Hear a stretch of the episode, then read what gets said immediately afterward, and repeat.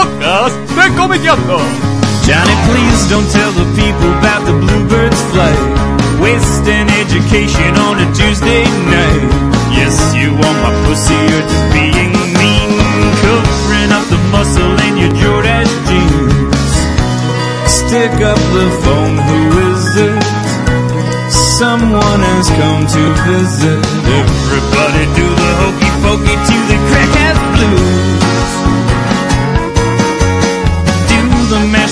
Mashed potato till your feet go green.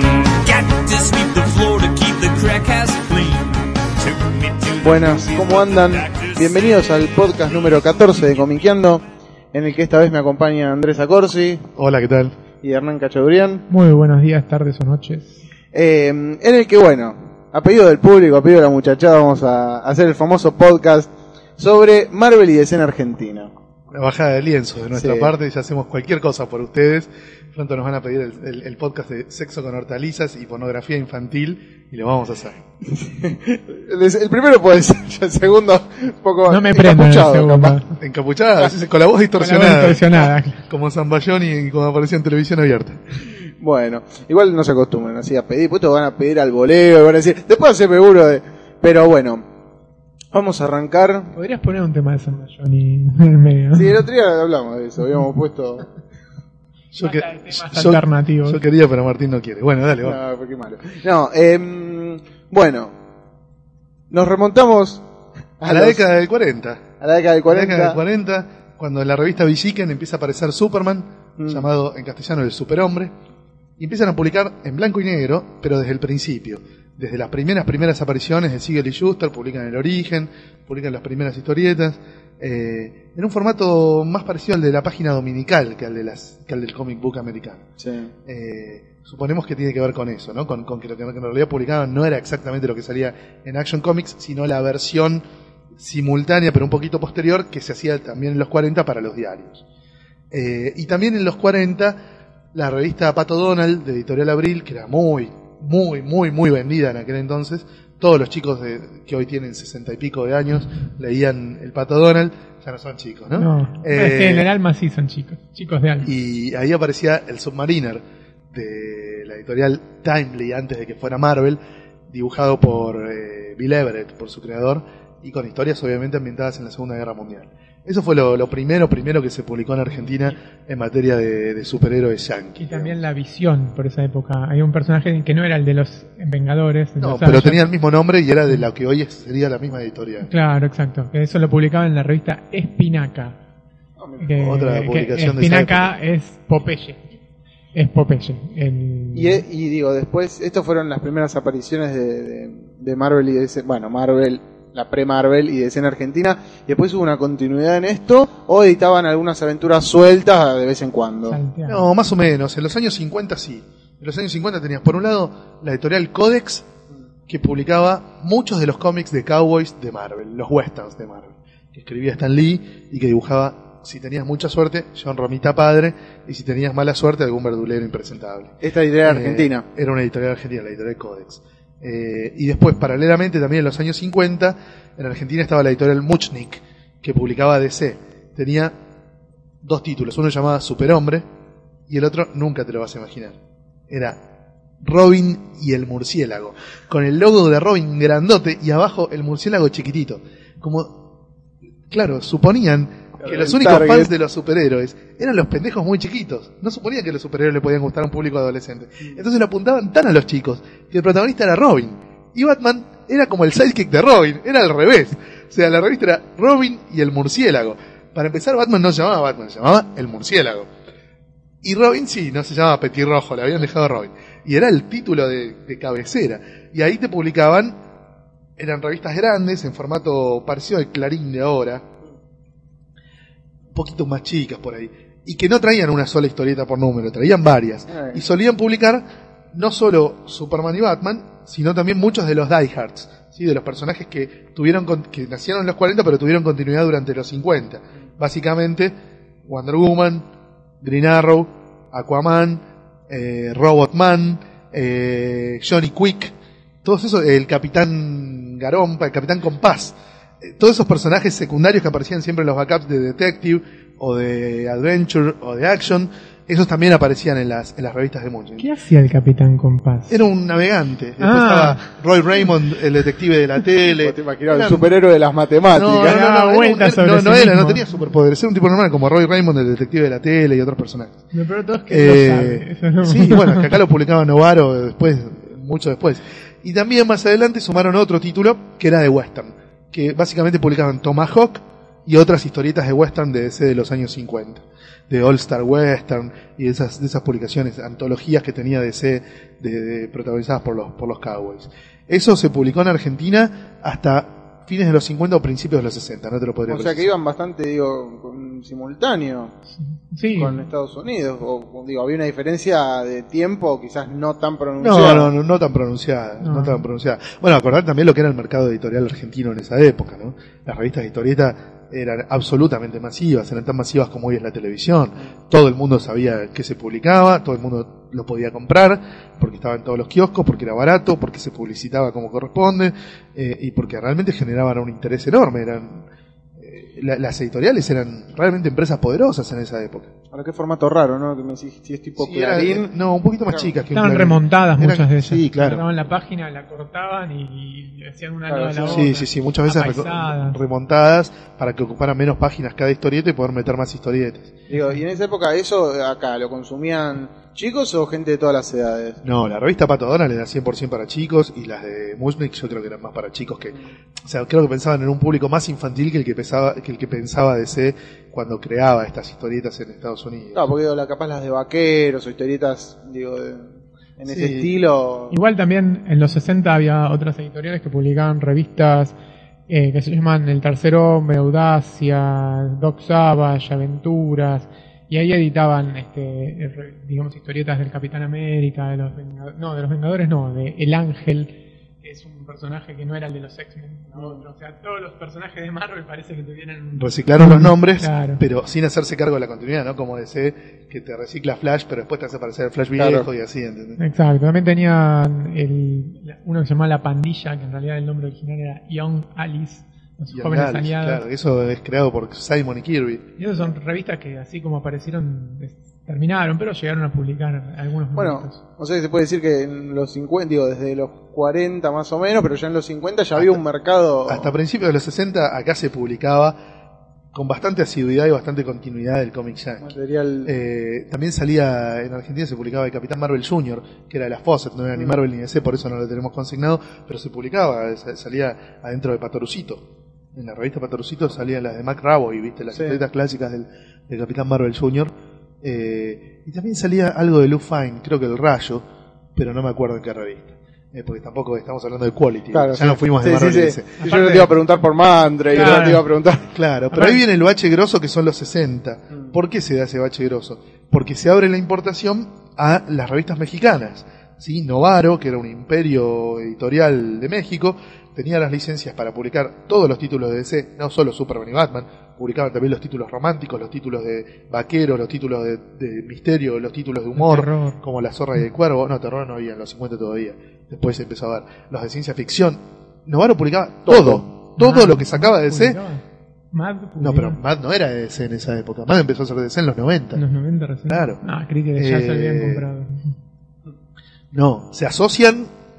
DC le maneja la distribución a Mad desde los 70 y compra la marca en los 90. Ah, Eh, entonces, eh, Novaro tenía todo el catálogo editorial de DC y llegaba a la Argentina en grandes cantidades con una excelente distribución y a un precio obviamente muy competitivo que rápidamente le rompió el tujes a las editoriales argentinas que, que intentaban pelear por ese lado. Y lo de Marvel durante los 60 ya fue más errático, ¿no? Aparecían por ahí en antologías medio de la Nacional B peleando el descenso, como esas que nombraba Cachas y algunas otras, y también aparecían las ediciones mexicanas de eh, La Prensa, que era una editorial mexicana que tenía los derechos para sacar Marvel, Marvel. en Latinoamérica. Pero que era- venía a ser la competencia de Novaro, pero, a un- a un muy rango mucho más, choto, muy claro, menor. claro, muy menor, muy menor. ¿Y cuáles eran los títulos de Novaro así que, Mirá, que más vendían que eran de DC? Novaro la- lo que hacía muy piola es que Superman y Batman los sacaba semanales.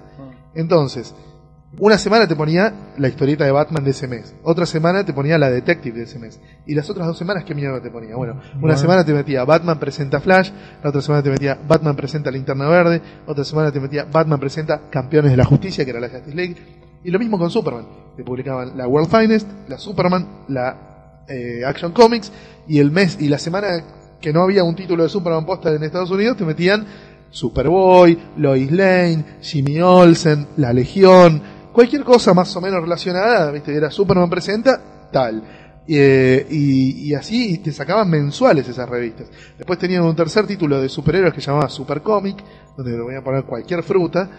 Y después, ya los títulos de misterio, viste, por ejemplo, una revista que llamaba eh, Mi Gran Aventura, que, que era My Greatest Adventure, donde empezó a salir la de un Patrol, otra que se llamaba Cuentos de Misterio, que a veces tenía cosas así medio de misterio, que no era terror, era misterio, pero a veces te metían, qué sé yo, el detective marciano ahí adentro, viste. Claro, pero había cualquier cosa. Te podías encontrar glorias absolutas. o-. Eh, Me acuerdo de una revista. que se llama El Halcón de Oro, que originalmente publicaban Black Hawk. Ah. ¿Viste?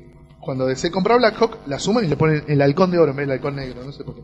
Pero en la revista El halcón de oro, por ahí te metían las espectro de Neil Adams, ¿entendés? Era una fumanchereada. Después otra que se llamaba Relatos Fantásticos, que también podía tener cualquier cosa. A veces te aparecía el Aquaman de Nick Cardi, a veces te aparecía Era un, eh, era un. Kinder. Vos lo comprabas y adentro, viste, no sabía que Adentro había. venía Ah, cualquier como cosa. Kinder es uno de esos Jack que vienen con superhéroes ahora, ¿viste?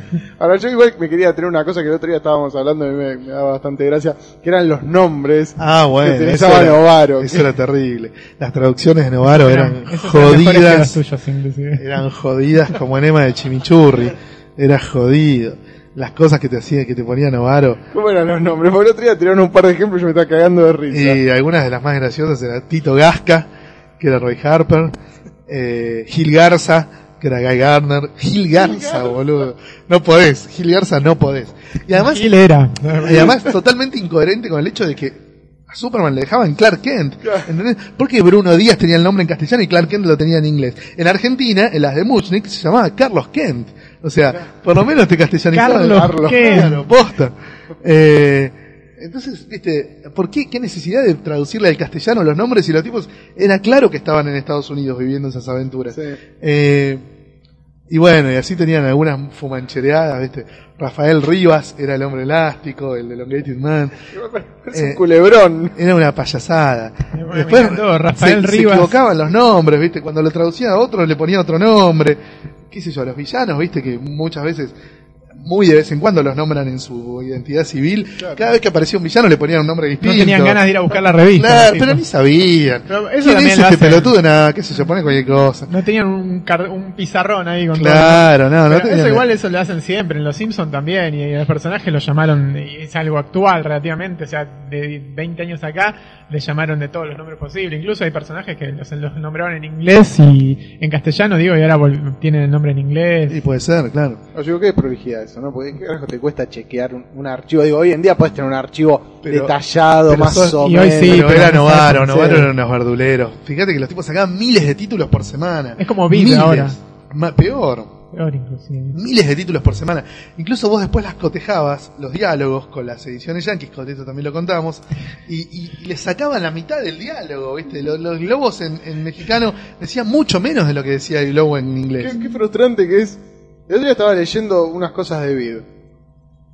Globos gigantes, donde adentro dice, hay que ir a tal lado. Digo, sí, nada. Y aparte No, con, la, con esas ediciones... Claro, con hay un globo enorme. claro, con el globito rotulado mecánico. Ojo, yo te reconozco que, por ejemplo, traducir una Liga de la Justicia de Gardner Fox es un palo del orto del grosor de una palmera. A mí me pasó cuando hicimos los libros para Clarín, viste, me tuve que traducir, no sé, como 100 páginas de Gardner Fox en la Liga y era un sufrimiento, boludo, sufrí como un milico con dos hijos putos. O sea, era una cosa, pero de locos, viste, Te- te- me ponía a llorar, decía, basta, por Dios, basta, esto no vale lo que me están pagando. Ahora, que debe ser bastante hinchapelotas para traducir, me imagino ser Stan League. Poner cuando se No, manda esos Stan Lee es terrible, es terrible. el Silver Surfer, no. No, no, es cuando había que no. ocupar la mitad del cuadrito con texto.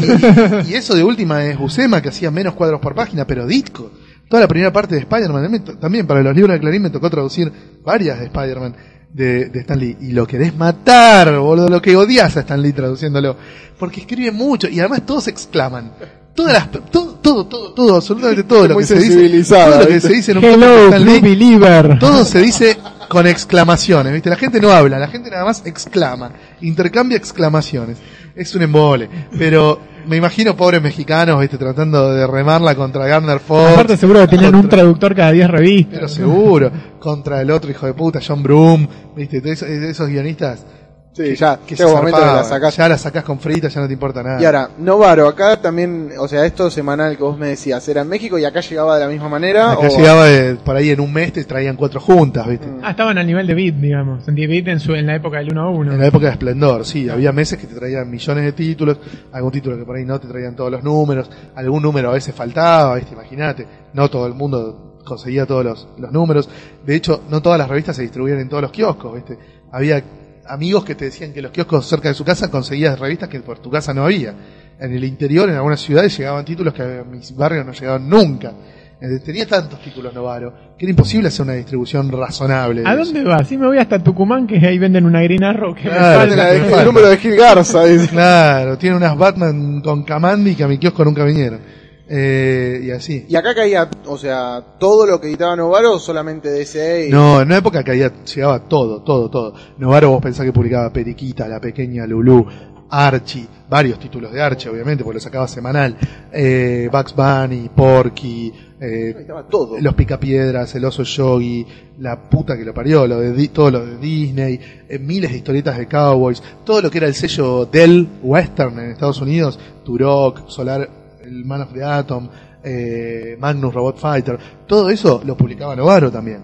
Eh, No, Novaro distribuía a, a toda Latinoamérica. toda Latinoamérica, toda Latinoamérica. Era Qué guasada, digo. impresionante, era un negocio, publicaban, qué sé yo, Pájaro Loco, eh, Todo. todo, todo, En la todo. época todo. que todos los dibujitos cosa- animados tenían su historieta, Obviamente. Novaro te la, te la imprimía y te la traía. Obviamente, obviamente. yo- yo en digo, Estados igual- Unidos no, en Estados Unidos nunca una misma editorial tuvo todo eso. Excepto ¿Viste? ahora DC que tiene todo lo de Warner, todas las Sí, pero no tiene Disney. No, Novaro obvio. tenía todo eso más Disney. Es como no, no, si tenía DC todo. y Dark Horse se uniesen. No, y más, porque Boom Studios ahora tiene los cómics de los increíbles, de Ah, Cars, e de, IDW tiene las licencias de series de televisión. de los películas. Muppets, de un montón de cosas. Bueno, está más repartido en Estados Unidos. Acá en México había una editorial que tenía todo.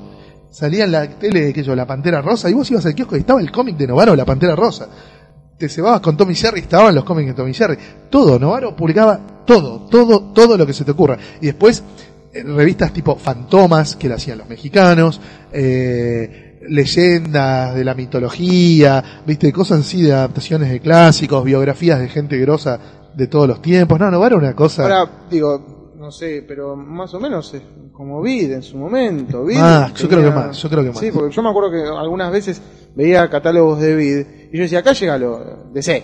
Y Claro, porque, Pero- porque Marvel lo tenía Planeta cuando venía Vida porque no tenían los derechos para traer otras Claro, cosas. pero también había, momento- a veces se colaban. Sí, en un momento querían traer a la Pantera Rosa, el pájaro loco que yo, No y- pero no, no tenía yo llegué a conseguir tenía unos números de. Archie de Vid tirados por ahí dando vueltas.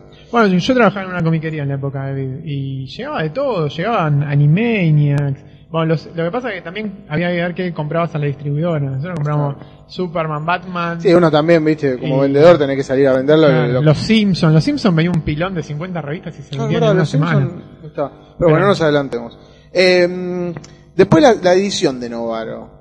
La revista en sí, la- bueno, las traducciones ya más o menos me dijiste. Era desgarrador. Ah, sí. Novaro era desgarrador. Ah. Te metían atrás unos backups horribles con historietas de los 50 y los 40. Cuando DC publicaba números dobles no los sacaban, no los cortaban en dos, directamente no los sacaban. Eh, para no tener que tener una revista de más páginas, ¿viste? Eran las eran Olvídate de que te publicaran un anual, viste, un especial, era bien, bien choto, era todo bien ah, choto. Los tipos tenían el molde y ahí hacían entrar todo. Lo que entraba, entraba. ¿sí, no? Buena noche. Buena noche. Hoy- Y la prensa tampoco era mucho mejor, ¿eh? la prensa no era, no era mucho mejor.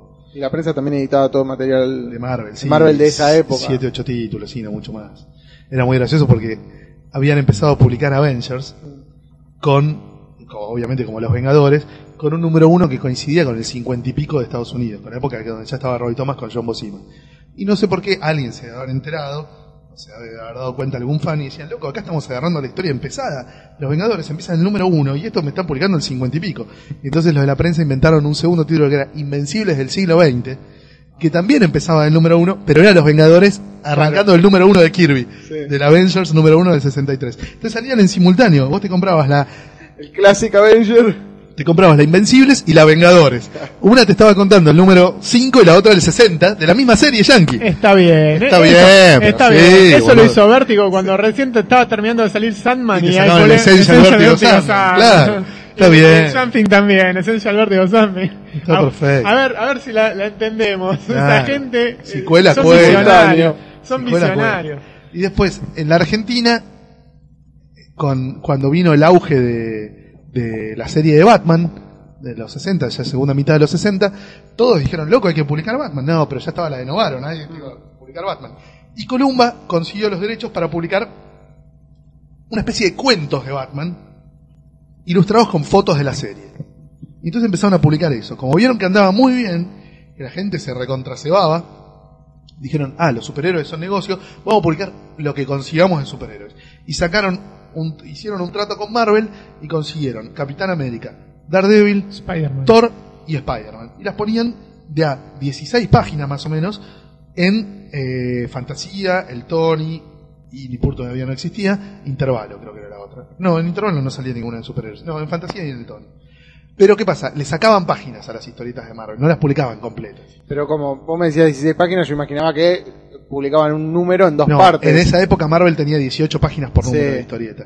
No es como después que llegó Claro. a 22. Y- En los 60 tenían más avisos. Sí. Entonces tenían menos páginas de publicidad. Eh, menos páginas de volaban dos. Y le sacaban páginas, sí, sí, eh, hacían la famosa... Oh, ¿Viste? Si terminaba en un Mientras splash, tanto, olvídate del splash. Si terminaba en un, si empezaba en un splash, general lo que sacaban eran los splash, viste que el lector de Columba Mm. eh, eh, tenía como fetiche esas páginas de 12 cuadritos, Sí. ¿viste? Splash por ahí para ellos era, era una obscenidad, viste, era un agravio, no sé, era un- un- una herejía el splash. Entonces, eh, como que siempre tendían a sacar los splash, lo cual era un embole, viste, imagínate Thor de Kirby sin los splash. Era, viste, un monólogo shakespeariano, un embole. o sea que en los 60 había esto que me estás diciendo, estos números metidos Sí. dentro de otras revistas. No de vayas a creer que hay mucho más de 20 o 25 episodios yankees de cada una de estas cuatro series publicadas en Argentina. Aparte fue poco no hay tiempo, mucho más. fue Poco tiempo, 70 y dos, dos, tres años, no mucho más. Dos años deben haber sido. 71, Eh, 72 al 74. Lo que sí es que publicaron muy buena época de Marvel. ¿eh? No publicaron Bóñiga. Publicaron muy buena época, tanto de, de Daredevil como de Capitán América, como de Thor, como de Spider-Man. Publicaron muy buenas épocas. Y después, digo, eh, Novaro, ¿cuándo empezó a decaer? Acá. No, ¿Cómo nunca. fue la cosa? O sea, Nunca. No- Novaro decayó cuando vino un terremoto y se la llevó. En el año 85 Como vino, Don Ramón. vino un terremoto en México. Pum, pum, pum, pum, pum. Buenas noches.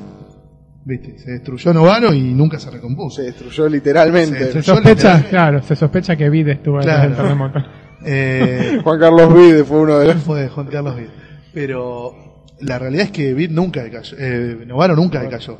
Por ahí en un momento tenía menos títulos comiqueros, pero. Pero siempre se mantuvo como un imperio Pero siempre te editorial. sacaban Superman y Batman todas las putas semanas y siempre alguna cosa más. Tenía revista que hizo Wonder Woman en la época también, la lanzaron del número uno, la relanzaron varias veces.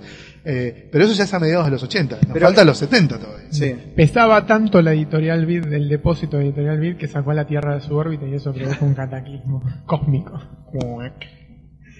Bueno, y en los 70, digo, pero Novaro siempre continuó trayendo acá su- sus revistas. Sí, Hasta claro. su desaparición, Hasta digo. su desaparición. Y siempre tuvo los derechos.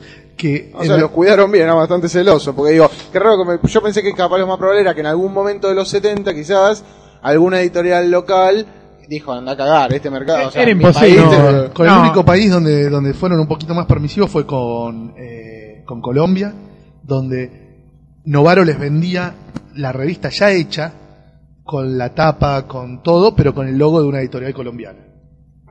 ¿Entendés? Y ahí entonces a veces acá se conseguía algún cómic de DC editado exactamente igual que los de pero con Novaro, el loguito. con los mismos avisos, todo igual, pero con el loguito de una editorial colombiana. Bueno, en los 70, ¿cómo, cómo fue? En los 70, bueno, empezó con lo de Columba, que ya lo contamos y terminó en el 74, y después tenemos unas eh, historietas de monstruos, o sea, en una editorial que se llama Masone, eh, que eh, perdón, editaba unas revistas dedicadas al terror que se llamaban Doctor Tetrick, Vampirella, Pasaje al Terror y Drácula. Eh, estas, bueno, estaban todas hechas con material de la Warren, de Skywall y de Marvel. Y bueno, esta, la de Drácula, era la que tenía, eh, bueno, tenía un formato más chiquito que la original americana. y estaba, eh, tenía eh, montajes hechos, como estábamos hablando recién, de eh, historietas de Tom of Drácula y El Hombre Lobo o Werewolf by Night. Ah, bueno. Bien. Claro. Sin pagar los derechos. ¿eh? Claro. No, bien, una yo- típica del negocio argentino. O sea, bien la calidad de los títulos. No, igual aparte venían en blanco y negro, o sea, a veces, eh, ojo, a es veces que te editan, a veces que te editen cómics en blanco y negro te favorece, pero Sí, hay cómics que levantan. Eh, sí, por ejemplo, a mí me La línea de gustaría, terror de Marvel toda estaba Sí, sí, pensada sí. para blanco y negro. pero igual le ponían color allá y acá le editan en blanco y negro. A mí me, encantaría poner que editen 100 balas en blanco y negro. Ojalá, estaría bárbaro. Igual el colorista que tiene desde el número 70 y pico está muy bueno, pero el- me gusta, me gustaría en blanco y negro. Eso era, todo, todo esto era sin los derechos. Era el De Querusa. El famoso de Querusa, claro. Bueno, y aparte después sacaron más revistas. Uno que se llamaba El monstruo de Frankenstein. Todos esta- estos muchachos de Amazon, Claro, ¿no? todo, sí. Eh, ah, perdón, no, esto es ma- no era Amazon, era SG, la editorial SG, seguro era Amazon con otra razón social. Es- no, esos eran los que después fue Cielo Sur, me parece. Ah, bueno. El monstruo de Frankenstein era la revista eh, que, bueno, adap- eh, adaptaba la, la novela de, de Mary Shelley. Eh, estaba hecha por Gary Friedrich y Mike Plog, que era un dibujante que admiraba mucho Miñola, o sea que es eh, un muchacho Sí, que es- marcaba mucho los blancos y los claros. Y además fue un cómic que en los 70 en Marvel tuvo bastante éxito, ¿no? Que acá se lo apropiaron también de Querusa.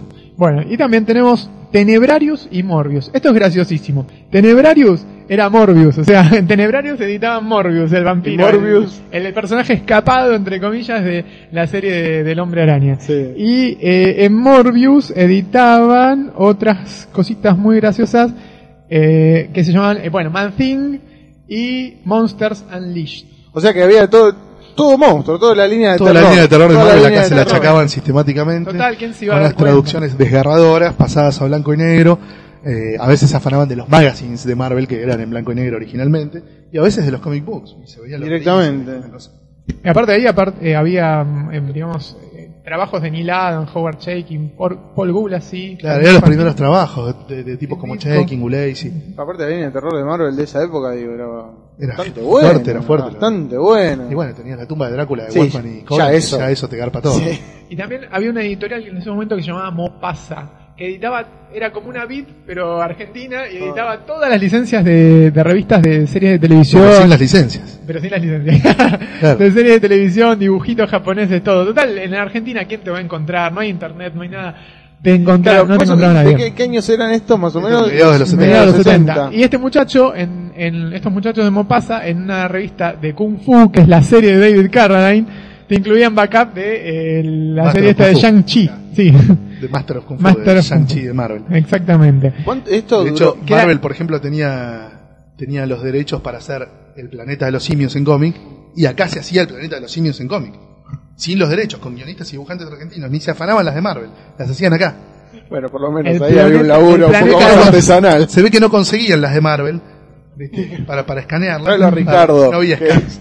Eh, claro, las escribía Jorge Morain, y no me acuerdo quién las dibujaba. El planeta Pero- de los macacos. El planeta de los planeta acá no se usaba la de Marvel, se usaba Una autóctona. local, claro. Después Columba mantuvo esa relación con Marvel y por ejemplo en la revista Intervalo y en otras revistas donde publicaban adaptaciones al cómic de películas famosas, publicaron, por ejemplo, la adaptación que hizo Marvel de Star Wars, la adaptación que hizo Marvel de Indiana Jones, la, la adaptación que hizo Marvel de Alien, o sea, varias películas que Marvel convirtió en historietas. Acá Columba compró los derechos y las Claro, publicó. por De derecho. hecho, la primera que hizo Rizzo en Columba fue una adaptación de una película de Clint Eastwood que se llamaba Firefox, que no sé si no la hacía Marvel también. En una película de aviones de Clint Eastwood. Y no sé si no la hacía Marvel también, pero... No, eso debe, ser, debe haber sido comprado directamente por Columba en la época en la que Columba tenía mucha guita y no necesitaba pasar por Marvel, directamente pasaba por las productoras de cine. ah, pues La- la hizo. La línea esta de terror. Eh, ¿Cuánto duró? Y Ah, tres años, todo duraba Bueno, poco acá. Bueno, sí, igual. Sí, calcula que de, de la, de, la, de la que más hay habrá 15 números, 20 números. No creas que mucho más. Mm. Era todo bastante bastante efímero, ¿viste? Era hasta que se avivaba alguien, ¿viste? Claro. Era hasta que se avivaba alguien. Chiflaban en esa época todavía podías robar tres años Pero tranquilamente. Claro, no pasaba nada. Ahora internet, te botonean en los segundos, ya No, saben en Estados Unidos. Claro. Y después Ahora- un bache muy largo, sí. No, iba a preguntar, digo, Chicken, porque me quedé con lo de Chicken. ¿Nunca más volvió a incursionar más adelante a decir, vamos a meter un par de números, No, de, No, un par de... no, no. no. Es que Villiquen siempre fue... Más al- europeo. Claro, más europeo. Te publicaban Dani Pompón, que era una, histori- una historieta francesa. Yo me acuerdo de, de esa época, ¿no? en Francia. Claro. Claro. Yo me acuerdo de todos O los Billy títulos en castellano, porque nunca las fui a buscar, en- las voy encontrando así a medida que voy No, buscando en internet. Villiquen se jugaba mucho más por lo europeo. Villiquen siempre tuvo una línea muy franco-belga, muy Te franco-belga. publicaba, o Annie, ponele, te publicaban a la huerfanita Annie. Eso era americano, pero es un estilo de dibujo más teatral, más europeo. Claro, o sea, se puede decir que lo de Superman capaz hasta fue una prueba, si esto está pegando afuera, vamos a ver acá. Sí, es el éxito. pero no prosperó.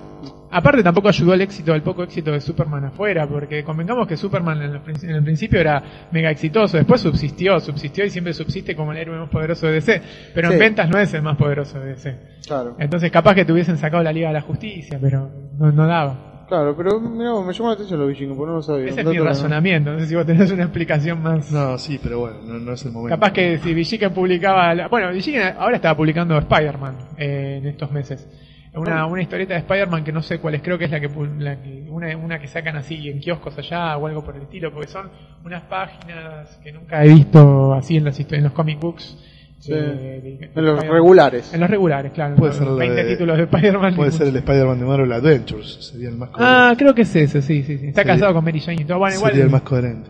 te publican dos hojas nada más. Bueno, entonces, después supongo que me decís que hubo un bache. Y sí, hasta ya mediados de los 80 hubo un bache grosso. Pero, o sea, digo, bueno, ahí fue cuando Novaro Copaba todo. copaba todo. Sí, sí. Y el material Marvel seguía llegando por, que era la prensa. No, no, la prensa Ahí- ya, ya no existía más. Sí. No, el material de Marvel llegaba por una editorial, creo que también mexicana, que se llama Mac, con 2C. Sí. Tenía la Mac División Historietas, te traían, te mandaba los cómics de Marvel. Eso se distribuía muy mal en Argentina. Era muy jodido tener 15 números seguidos de cualquier serie. Pero editaban Spider-Man, Fantastic Four, eh, Defenders, eh, Doctor Strange. Claro, también, un poco Avengers. Sí, pero para un cacho, porque hay dos cosas muy importantes en esto. Primero, Black Panther. Ellos empiezan a publicar el cómic yankee de Black Panther, Sí. los, los mexicanos. Que en Estados Unidos fracasa, Sí. pero México es un éxito rotundo.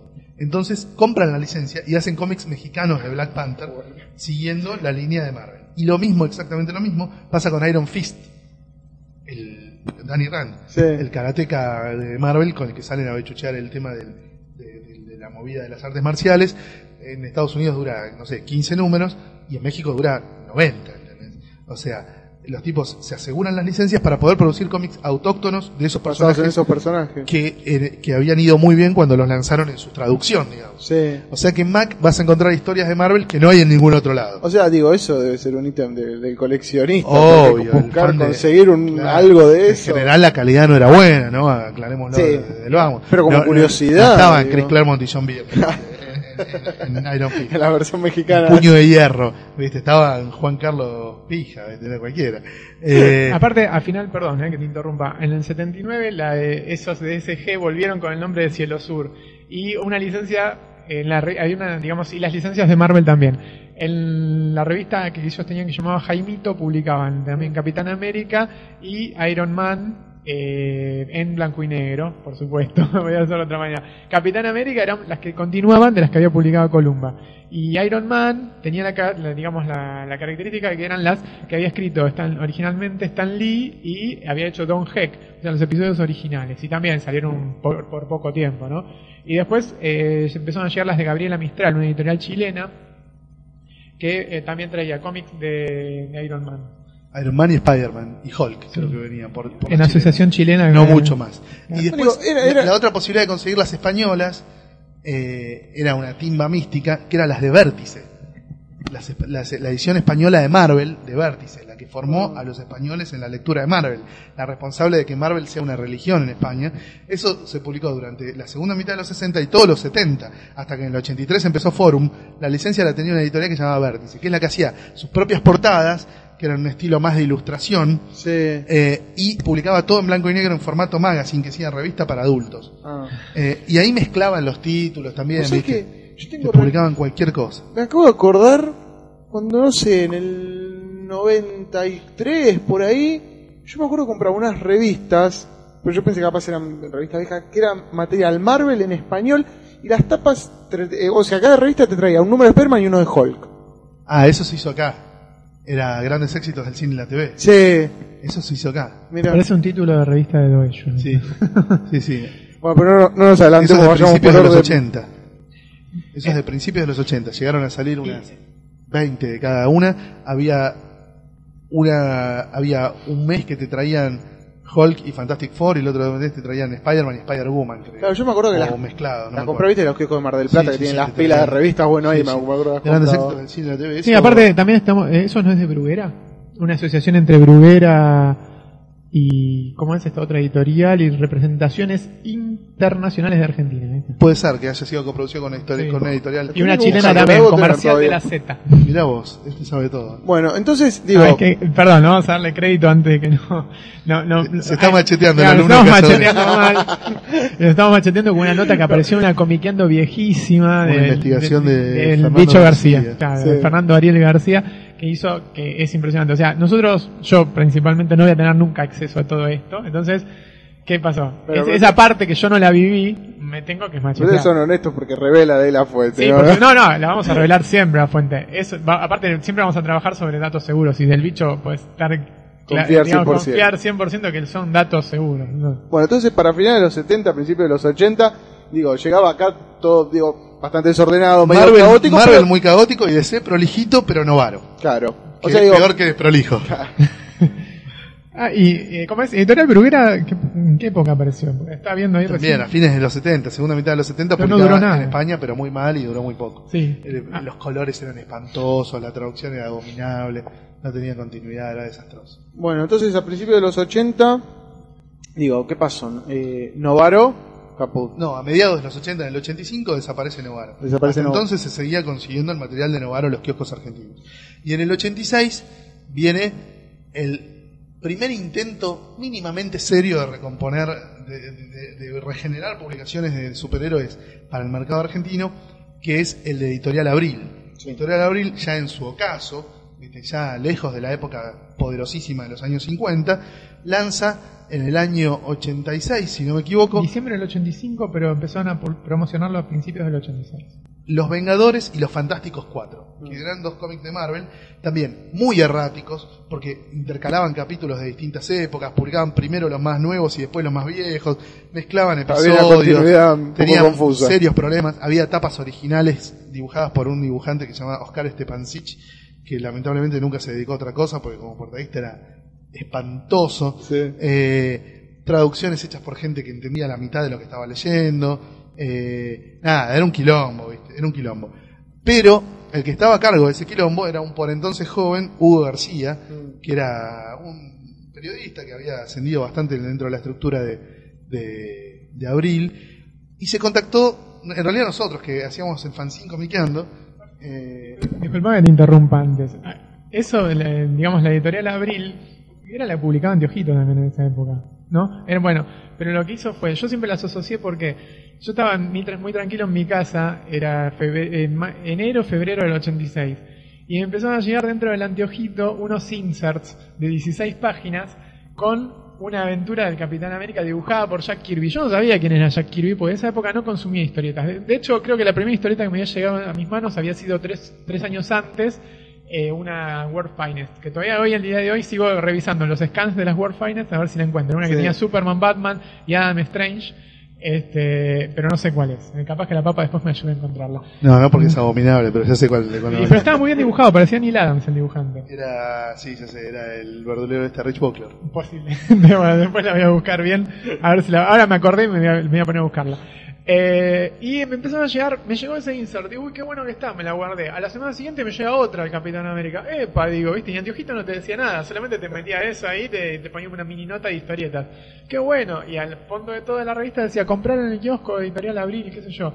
Nunca salieron esas revistas. A la otra semana, el Increíble Hulk, dos del Increíble Hulk, y después dos de Iron Man. Y como si fuese poco, dos más de la Guerra de las Galaxias. O sea, ocho historietas de 16 páginas Bueno, impresionantes. Y estaban bien dibujadas para lo que eran en esa época las historietas que publicaban, estaban bárbaras, a color, todo.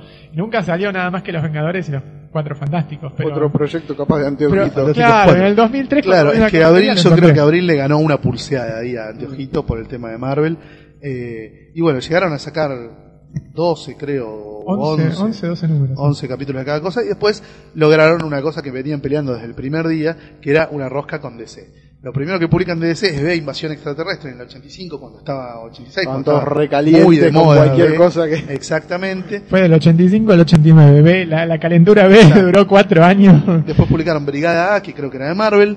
Y después se engancharon los Super Amigos, Super Friends, el título infantil de la liga, digamos, de aquel entonces, eh, que era el que ellos realmente le tenían ganas. Tenían- Ellos sabían que en Argentina era un país más de DC que de Marvel. Entonces, bueno, una vez que, que consiguieron afianzarse con DC, no le dieron más bola a Marvel y rápidamente discontinuaron los Vengadores, los Fantásticos 4 y siguieron con los Super Amigos como un año y pico, dos. De los Vengadores y de los Fantásticos 4, ¿cuánto llegó a salir? Ya Un año. 11 pero números, 11 era errático. Publicaban tanto cosas viejas como de John Byrne. cosas mezclaban 70, 60 y muy principio Claro, pero ellos los 80. estaban atrás de ese, decís vos. Pero ellos estaban atrás de DC, desde el primer día estuvieron atrás de DC. Todo esto una gran mascarada para conseguir DC. Cuando vieron que, viste, que con la plata en la mano, calientes para publicar B, DC les abría las puertas y dijeron, bueno, acá no nos vamos más. De hecho, cuando eh, Abril discontinúa su línea de DC, que debe ser el año 88 más o menos, por ahí, Hugo García se va a perfil a empezar a tirarle leña al fuego para hacer una línea de DC en Argentina en perfil. Y le dan el visto bueno, como corresponde, a fines del 89 con el éxito de la película de Batman. Y ahí el tipo empieza a pergenear con perfil una línea de superhéroes eh, de DC en Argentina. Lo primero que le dicen es, no hay presupuesto para los títulos más caros, así que compremos los más baratos. Y el tipo, viste, en la mesa de saldos consigue Batman y los Outsiders, Mortal. que era el título de Batman que en ese momento no se publicaba, porque en Estados Unidos había fracasado en su segunda etapa, digamos la que terminó en Millennium, y no te digo que te lo tiraban por la cabeza, pero no te, no te pedían la fortuna que te, que te pedían por publicar eh, una muerte en la familia, ponele, ¿entendés? Que era lo recontra hot de ese momento. Entonces, bueno, nada, el tipo les hace el chamullo a los de perfil y compran ese paquete de nueve o diez publicaciones del, de Batman y los Outsiders para ver qué pasa. Y les va bárbaro. Eso les cuando- va bárbaro. Eso, cuando yo recién le decía a Cachas, eh, yo me acuerdo del número de que le hacen el rayo negro, que lo joden porque murió. Esa fue una de las, creo que la primera historieta que leí. Me, o sea, Batman y los Outsiders me quedó, porque realmente fue, yo creo que fue una de las historietas que, que mucha gente se enganchó con Fue muy eso. bizarro además porque DC les mandó traducciones. Ah. No me, me preguntes quién las hizo. Excepto de los números 1 y 2, que las hice yo, porque DC no les mandó. Y de un backup de Halo que salió en un número posterior, creo que el 9 o 7, no sé. DC les mandó las traducciones, ¿entendés? Les dijo, estas son las traducciones. Y la de perfil no entendían un carajo, ¿entendés? Después cuando empezaron a revisar, faltaban las del 1 y 2 y yo las tuve que hacer casi un día para el otro. Pero ahí ya nosotros no éramos, nosotros digo Rafa de la Iglesia y yo, ¿no? No éramos unos pibes que un día fueron a entrevistar a Hugo García en su oscura oficina de la editorial Abril. Ya éramos amigos de Hugo, ¿entendés? Ya el tipo sabía que nos, nos tenía medio como referentes para consultarnos para un montón de cosas que tuvieran que ver con eso. Eh, y entonces, nada, eh, el tipo nos llamó, bueno, hicimos eso, y cuando se desactiva Batman los Outsiders, el tipo dice, bueno, ahora banquen, porque en algún momento va a empezar a salir de nuevo el tema de DC. O sea, Batman Nos fue bien, vamos a empezar a negociar, vamos a ver qué conseguimos, pero ya tengo luz verde para hacer algo más grosso. fue Claro, Se había cortado porque se habían acabado las revistas a Se habían acabado las de Batman y los Outsiders. claro, Entonces- pero fue para testear al público. a Exacto. ver En vez, de, tan- en vez de renovar contrato para sacar otra temporada de Batman y los Outsiders, empezaron a diagramar un plan más ambicioso. Y pasa el tiempo, nosotros obviamente nos olvidamos, teníamos, éramos pendejos, yo tenía 23, 24 años, 23.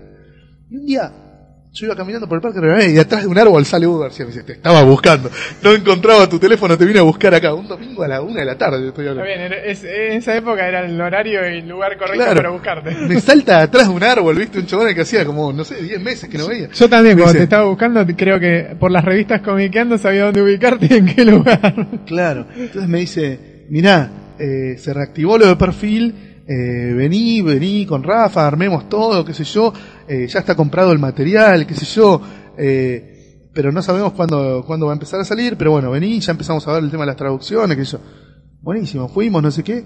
La segunda vez que vamos, che, ¿y Hugo, no, Hugo renunció. Ahora el nuevo jefe eh, creemos que va a ser Jorge Mongo. Máximo Cosetti. Fuimos en la semana siguiente, nos presentaron a Jorge Mongo. Hola, ¿qué tal? ¿Cómo va? Todo bien, todo bárbaro, estoy viendo ahí lo que arreglaron con Hugo, no sé qué. Está bien, vamos a ver si en vez de esto publicamos esto. Acá me decían, que me, creo que ustedes le comentaban a Hugo que era mejor publicar primero una- La Noche de la Bestia y después La Muerte en la Familia. Y sí, boludo, porque la, la Noche de la Bestia aparece Robin Jason. eh, y el otro está muerto. Igual no, Ah, hay bueno. problema, si hubiese pasado Infinity Crisis en el medio, ya no Eh, daba lo mismo. Viste, esas cosas. Bueno, el tipo este también duró un mes y medio, dos meses y se fue a la mierda, no hizo nada. Vio lo que era, vio que era un quilombo, viste, no sé, lo único que hizo debe haber sido mandar un cadete a buscar las películas a la aduana que estaban retenidas por un tema de impuestos. Ya está, cuando vio lo que era, se fue al carajo. Vino otro, Alejandro no sé qué mierda. Eh, y así, y otro, y otro, creo que en total fueron cuatro jefes hasta que vino Osvaldo Tangir. Y fue muy cómico porque eh, yo me había ido a Estados Unidos, fue la primera vez que fui a San Diego, en el 91. Yo estaba trabajando en la revista Cocktail, eh, y además terminando de cursar la, facultad, dando los últimos finales, no sé qué. Eh, bueno, me había ido a Estados Unidos por primera vez a la, a la convención de San Diego, y cuando vuelvo, que habrá sido principios de agosto, ponele, del, del 91, me llama Muñones, que yo ya lo había recomendado para integrarse al equipo de, de los letristas, mirá la gente a la que recomendaba. Este era un inconsciente de mierda. Bueno, pero la gente Eh, cambia tras el tiempo. y me dice, che, eh, che, ya me llamó el nuevo jefe de perfil y eh, está todo bien y te quiere conocer porque ya empiezan con las revistas y no sé qué. Bueno, fui y ahí lo conocí. Te sale muy bien. Son muchos años. Te sale muy bien. Son muchos años. Eh, y bueno, y ahí fui a perfil, recién llegadito de, de San Diego, y lo conocí a Osvaldo Tangir y al diseñador que venía con él, que era Jorge Benedetti, y dijo, bueno, sí, esto está todo bien, vamos a salir con cuatro títulos, así, así, así. Flushman, pum. no, estás en pedo. El hombre como Venías todo bien, viste, me caíste bárbaro, todo bien, viste, el chabón leía la Fierro, viste, leía la Scorpio, era un poco más poco palo que los otros, viste, que eran editores de Playboy exiliados por, viste, no sé, por, qué sé yo, eh, por una disfunción eréctil, viste, si no se te para te rajan de Playboy, no sé. Eh, entonces, viste, este era un poco más del palo, viste, era fanático de Hugo Pratt, qué sé Ah. yo, y de pronto dice, "Eh, eh, todo bien, todo bien, todo bien, Flushman, viste, bomba atómica, ¿Por qué quilombo, Flushman? ¿qué Flushman? ¿Qué es esto? El tipo de Dejanos- rojo decía. Claro, dejanos dos días, un fin de semana, y con Rafa te presentamos una lista de títulos alternativos para que no le pongan Flushman. 15 títulos. 15 títulos le llevamos para que no fuera Flushman. Eh, nos explica ¿Cuáles eran? Ah, algunos. miles. DC presenta Flash, Universo DC presenta Flash, Las nuevas aventuras de Flash, el destello, el rayo, el Superman relámpago, presenta Superman Flash. presenta Flash, Wally West el nuevo Flash. eh, Eso estaría buenísimo. Wally West, Flash, como Peter Parker de Spider-Man. Claro, viste, aguante Flash, eh, Vamos con Flash. Flash se la rebanca. Corre, Flash, corre. Claro, corre, Wally, corre. Claro, sí, sí, cualquier cosa. El multimillonario superhéroe. A lo- ah, porque Carter era millonario, ¿verdad? Claro. A las chapas con Flash, cualquier mierda. Ya eran como 15 títulos. Garcho, mujeres casadas con Flash. Claro. Claro. Fierro, Flash. Claro, claro, era una cosa, viste, así. Eh, millones de nombres para que no se llamara Flash, Sí, que era sí. como no se podía llamar la revista por un quilombo con otra editorial. Eh, y bueno, nada, al final le terminaron poniendo Flushman. A mí me agarró una leche, una indignación. Y aparte había que ponerle Flushman hasta adentro. Era No, no, no, yo en los diálogos le ponía siempre Flash. Después si el letrista no se avivaba. ¿Hacía o- Flash? No, no me o acordaba de eso. a veces se avivaba el letrista y le ponía Flushman, o a veces se, se avivaba Osvaldo, que era el que corregía mis traducciones, y le ponía Flash, Flushman. Pero yo escribía Flash, ¿Cómo es? ¿De máquina de jamás. escribir o ya en compu? No, los primeros dos años en máquina de escribir. Fluyito. Ah, Después en PC. computadora, en el 92 Mac empecé. No, era Flashito y, y, y, y, y- y- y Flash. Claro. Nunca le puse Flushman en una cosa que yo entregara, digamos. Siempre aparecían como Bueno, Flash. amigo, más allá, Bueno, más allá de eso, ¿Por el qué te panorama era, era... ¿Por qué te rechazaron los nombres? Eran buenísimos. qué sé yo. Pará, eh, y Uno, después, ¿no? y No, no, todo. no, nunca hubo criterio. La, la realidad es que en perfil nunca hubo criterio, ¿entendés? Por eso pasó todo lo que pasó. Nunca hubo criterio. Bueno, ves. Bueno. Eh, entonces, nada, el panorama era... la aposta era Bueno. que ya había que empezar a hacer las traducciones, porque ya en septiembre estaban saliendo las revistas. En septiembre del 91 empezaron a salir. Mm. Y bueno, estábamos. Sí. Bueno, Julio. algo yo ya había entregado, algo yo había entregado en la época de Hugo, viste, de alguno de los otros jefes, tres o cuatro números de, de- de- de Batman yo ya había entregado, me acuerdo. Pero todo lo demás hubo que hacerlo muy rápido para, para empezar a publicar. Ahora, eh, los títulos. Cuando vos llegaste ya estaban, dij- o sea, ya estaban. Estaba todo comprado. Ya estaba todo Claro, comprado. sí, ¿Vos sí, sabés sí. cuál fue el criterio? Fue, y dame este, este y el otro. El O criterio hubo- fue casi lírico, Lírico genital. genital. A ver, de, de Flash se compró el primer año completo. De Superman le dijeron al tipo que vende las licencias de DC en Argentina, dame miniseries. Tipo dijo, bueno, tengo una muy buena que es Man of Steel. Buenísimo, son seis capítulos, necesito otros seis. Eh, y no, la siguiente miniserie que tengo es una que se llama eh, Dark Knight over Metropolis. ¿viste? Sí, que pasa cinco Eh, años después, creo. No, 100 episodios después. Claro. no, la de Blaze, la de Blaze es la siguiente. Eh, tengo una que se llama no sé qué de Blaze, que son tres episodios. buenísimo. Venga. Y después tengo una de Dark Knight over Metropolis, que es de Superman con Batman, que también es de tres episodios. Uh, excelente. Bueno, vamos con esas seis. O sea, la O idea sea, era... nadie preguntó que hay que, si hay que leer algo en el medio. Bueno, para que te des una idea, los gallegos que publicaban en una especie de uno a uno, para ellos Dark Knight over Metropolis era el número 100 de Superman, ¿entendés? Acá fue el número 10. ¿entendés? O sea, en el medio se comieron 90 episodios. Ese fue, lo- eso creo que fue el detonante que me hizo comprar siempre 5. siempre compré 5. O sea, empecé a comprar la miniserie de Menos Steel, la tengo de perfil. Después cuando salió el tomito de Beat me la compré porque venía en tomito. Pero siempre me compré las, o sea, siempre me compré en tomo y ordenada las de las de 5 porque Claro. era un desorden. Las de Superman de perfil no se podían comprar. Y de Batman habían sacado, habían comprado nada más que 11 episodios. Los cuatro de Muerte en la Familia, los cuatro de las Noches de las Bestias y los Mirá, tres de las muchas muertes de de Batman. ¿Y ¿Por qué? Porque especulaban con cortar al medio uno de los dobles de la muerte de, en la familia.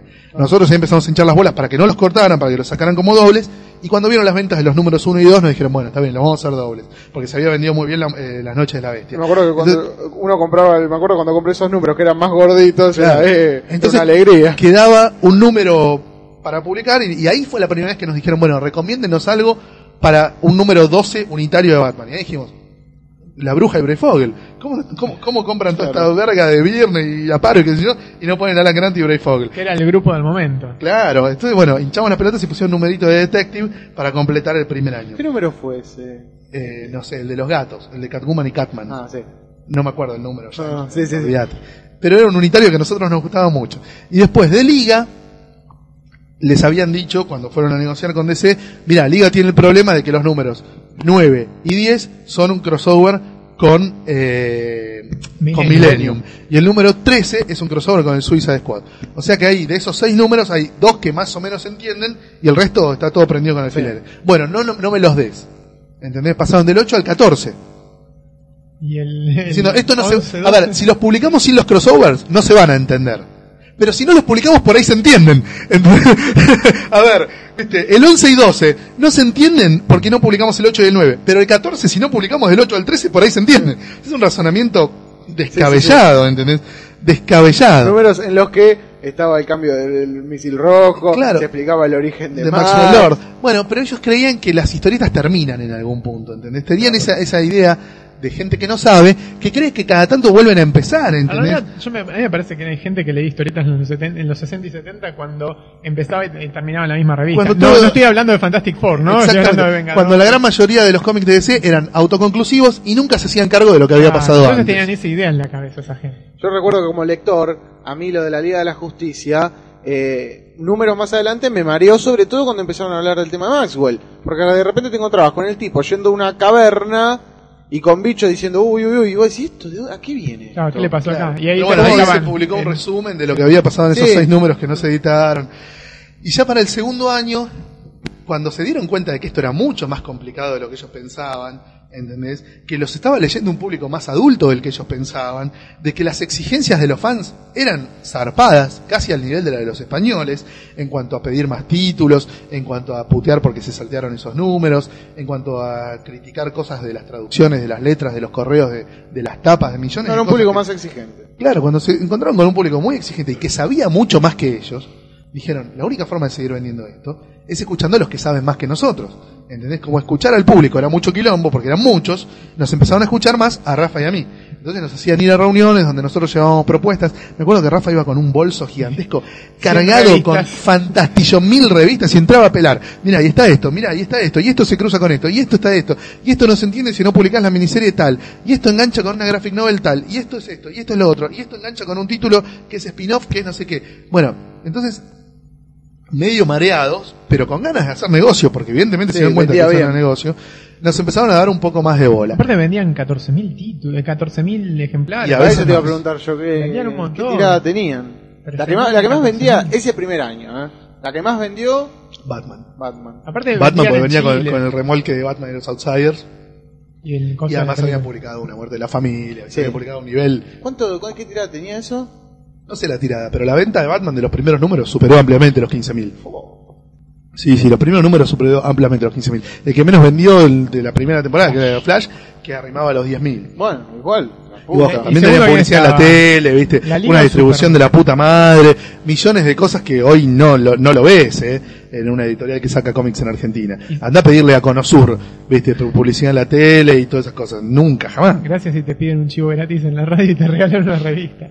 Y, y segunda, ¿quién estaba? ¿Superman o la Liga? No, Superman, Superman. La liga vendía bien. La liga vendía a los comiqueros, ¿por qué? Porque era la que no sacaba cinco, ¿entendés? Que en realidad Cinco la no, sacaba no, no. 5. Cinco, no, sí, no, yo no. tengo números de la Liga de 5. Sacó, pero menos de mucho, o no llegaba acá, no no, llegaba, no Flash llegaba. era la que no sacaba cinco. Claro. Ahí, disculpame, no, la liga la sacaba cinco. Eh, Flash era la que vendía entre los comiqueros porque era la que no sacaba cinco. En realidad Flash la sacaba en especiales. Yo tengo el especial del primer número. Pero hay pocos números, Sí, sacaron uno el con algunas, Legends. cosas, con algunas cosas de Millennium Sí. también en un Iba, momento. iba, iba ahora a ir para el lado de Flash, porque digo, ¿y qué, qué idea se te ocurrió cuando vos dijiste, acá están publicando Superman? Y Flash era una serie como muy áspera, para el, capaz para el target, capo- digo, ellos capaz ni se Lo que pasa es que había una a serie de. Flash en la tele. Acordate que había una serie de Flash en la Ah, tele, que la daba Canal video, 13, sí. la daba Canal 13 y tenía bastante rating, estamos hablando del año 90. Mm. Entonces, viste, ellos les, les había quedado picando Flash porque la daba Canal 13 y, y ellos tenían un acuerdo grande con Canal 13 de muchos segundos de publicidad por, por, por mes. Entonces les quedó picando eso, ¿viste? Les quedó picando Flash. Como y dijeron, bueno, vamos Flash, claro, En claro. Estados Unidos creo que también vendía bastante Flash en esa. No, no, vendía. nunca vendió bien Pero Flash. era una colección, yo como lector, en Más que, agarró época- más que Marvel. digna y rara. es que eso iba a decir. Era rara. Yo como lector que estaba, me acuerdo, aprender, o sea, empezando a leer, yo leía, y yo leía, Flash, este tipo no. A mí me Sí. costó al principio, después me encariñé con el personaje. A mí me gustó el grueso. Bueno, el otro día vos, vos decías algo, que si es un personaje que te cae mal. Obvio, era de un personaje que te cae mal. Cagándose en la tradición ilustre de los 60 de Sí. DC, ¿entendés? Haciendo todo a la contraria de la tradición ilustre de DC. Eh, Viste, el número con Fidel Castro, ¿viste? en Estados Unidos no lo entendían, ¿qué es esto? El chabón es amigo de Fidel Castro, pero es bueno, ¿cómo va a ser amigo de Fidel Castro? ¿Entendés? No, No, había- no posibilidad de que Fidel Castro tuviera un ápice de bien en su Pero era rojo, en su por eso corazón. Claro, exacto. Fidel, Flavio me cae bien, por Dios. No, pero era una serie bastante, o sea, era otra tónica. Era otra tónica. Totalmente. Bueno, y Liga también, porque Liga Sí. se metía bastante en temas de política, ¿viste? El internacional era terrible, con el dictador ese que era Gaddafi camuflado. Khashoggi, claro. Bueno, ahora otra otra pregunta Vialia que te han hecho hasta el hartazgo, que fue el tema de los nombres. ¿Fue decisión tuya? ¿Fue...? No, pero yo coincidía en la decisión de la editorial de que los nombres había que ponerlos en castellano. Todos los que quisieran decir algo, ¿entendés? Sí. Si vos te llamás Bruce Wayne, no te llamas Bruce Wayne por algo, te llamas Bruce Wayne porque, Bruce Wayne por capricho, Wayne porque tu papá se llamaba Wayne y Bruce porque le- se le cantó a tu mamá, ¿entendés? O sea, todos los nombres que, que, que tuvieran una explicación de por qué se llamaban así, había que traducirlos. Y los otros no. Pues yo recuerdo, en la liga es donde más recuerdo. Sí, los de la liga Es son los lo que- más, los más eh, Yo voy a polémicos. hacer una intervención de fan de esa época. Yo- me voy a sacar del periodista y yo voy a decir, y no es por alabarlo, nada, pero los nombres de la liga colaboraban muchísimo en lo gracioso que era la revista. Yo cuando vi el especial que sacó Rafa hace dos, tres años, no, hace cinco, cuatro años. No me acuerdo, el especial ese Formerly Noun que sacó y le faltaba bicho azul y astro dorado y no me reía tanto, te digo la verdad, era Y que gracioso. aparte uno se acerca por primera vez Claro. esos personajes. Digo, yo digo lo mismo, yo me, me acerqué por primera vez a esos personajes con esos nombres. Y hoy, ahora yo estoy, cuando estoy leyendo los tomos en inglés, y Blue Beetle, Y yo pienso ¿Cómo bicho azul, viste? automáticamente me Claro. el bicho azul. Me causa mucha pero bueno, gracia. has marcado, has bautizado a toda un- generación. Sos, un- sos generación Novaro vos y lo que pretendiste hacer te pegó Como mucho. digo, eh, en su momento, pero más que los nombres, aparte había, había mucha gente que no estaba a gusto con el tema de cierta, viste, argentinización en... Pero, era en la liga donde yo más lo recuerdo. Yo en otros, en Superman, Batman y Flashman no lo recuerdo, es en la liga donde más me quedó. Porque la liga no está escrito en inglés, está escrito en neoyorquino. Claro. Entonces es mucho más difícil de traducir. Si vos lo traducís como si lo estuvieras traduciendo del inglés neutro, lo estás cagando, te estás limpiando el culo con Dematéis. A ver, eh, dale la liga a un escocés o a un neozelandés y tampoco lo entendía. ¿Entendés? Porque estaba escrito en neoyorquino. Los tipos hablaban como habla la gente de verdad, no como hablan los personajes de ficción. Entonces era mucho más difícil traducir. Claro. Y ahí es donde te tenés que poner en garca, es decir, perdón, si esto en su original está escrito en neoyorquino, yo lo tengo que traducir en porteño. En porteño. Y si el chileno, o el español, o el mexicano no lo entienden, me tiene que chupar un huevo. Porque si no, la otra opción es cagarme en de matéis. Y no se lo merece. Bueno, yo a, a eso te iba a preguntar, ¿cómo era traducir a De Matei? Porque Era justamente... maravilloso, era un quilombo. Primero porque tenía muchísimo diálogo, pero era maravilloso porque te hacía reír mucho y porque además el tipo era muy abierto. Yo lo conocí en el San Diego del 91, le dije, mirá, yo estoy laburando para la editorial que en cualquier momento empiece a sacar liga en Argentina, y el chabón me dio su teléfono y me dijo, bueno, cualquier duda que tengas me llamás. Y así me pasó, claro. Me pasó que, viste, que los personajes nombraban a una mina que yo no sabía quién era, en la época en la que no existía el Google, y lo llamaba de Matisse y le decía, che, ¿quién carajo es tal mina? Dice, no, es una mina que tiene un programa de la tele de Estados Tipo Unidos que, que te enseña a comer con buenos modales por televisión. Ah, bueno, ¿cómo mierda le ibas a Eugenia Es de una- Chico. es una- Claro, una cosa Es así. una historieta que en inglés tiene muchas referencias que se A la escapan, cultura de ellos. Que se te escapan. A la cultura de ellos. Que hoy en O día- que se te escapaban, pues ahora que tenés el Google. Claro. No, pero Ahora tenés el Google. hay- hay- me parece que capaz hay referencias que eran muy de ese momento, digo, Oh. no, no. Yo igual me acuerdo que hubo una que me cagué de risa, que es cuando Bicho le dice a Hawkman, le dice, dejaste romper las pelotas. Ah, bueno, claro. Pero eso... Yo decía, ¿cómo? Y, y- y cuando una vez que Batman dijo las pelotas también fue jodido. Eso me tiraron un poquito de los huevos. Pero bueno, nada, yo las dejaba pasar. Me, me- en realidad me las dejaban pasar, no les causaban No, mucha es que yo digo, me imaginaba que realmente, digo, en inglés tenía que ser un equivalente, digo, muy puntual, porque hay que poner, déjame romper las pelotas. Era- eran muy, muy conservadores para tener una editorial, eh, digamos, dirigida por una persona que no es conservadora, precisamente, o que no, tiene actitudes no, conservadoras. Es que no les interesaba. Fíjate que la sección cómics nunca fue una sección en sí misma. Siempre fue parte de la sección proyectos especiales, ¿entendés? Nosotros compartíamos los escritorios con la gente que hacía las revistas de crucigramas y la Playboy. Entonces no, no es que tenía su propio espacio como las revistas femeninas o las revistas de política o de actualidad, ¿entendés? La cómics era parte de una sección misteriosa que se llamaba proyectos especiales. Y ustedes que eran pendejos, pajeros y granulientos, como dijeron en el podcast Sí. anterior, estaban todo el tiempo en el escritorio de la Playboy, ¿no? Zumbando alrededor de- del escritorio de Playboy. Eh, No, no, pero- imagínate que, viste, nos daban bastante libertad también. No sé, por ejemplo, yo me acuerdo cuando estaba por aparecer Amanda Waller en los capítulos del exorcismo del bicho. Y yo, yo dije al jefe, Osvaldo, guarda, porque vos me pedís siempre que baje un cambio con el tema de las puteadas. Pero Amanda Waller no dice una frase sin una puteada.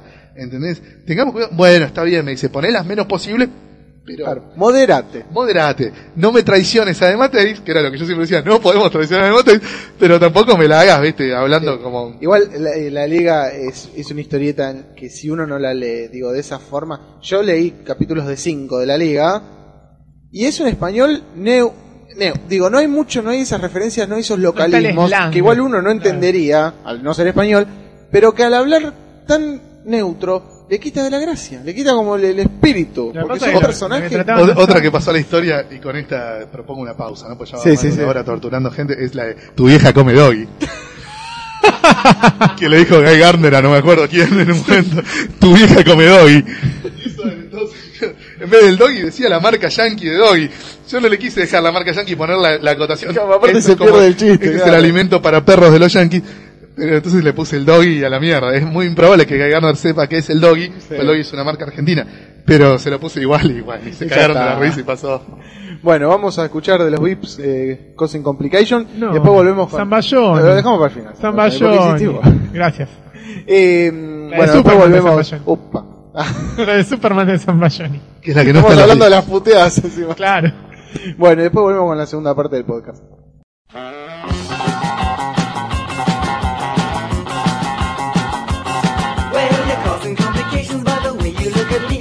Causing complications that are really fiddly. You say that you love me and then you go and leave and then you cause more complications by tugging at my sleeve.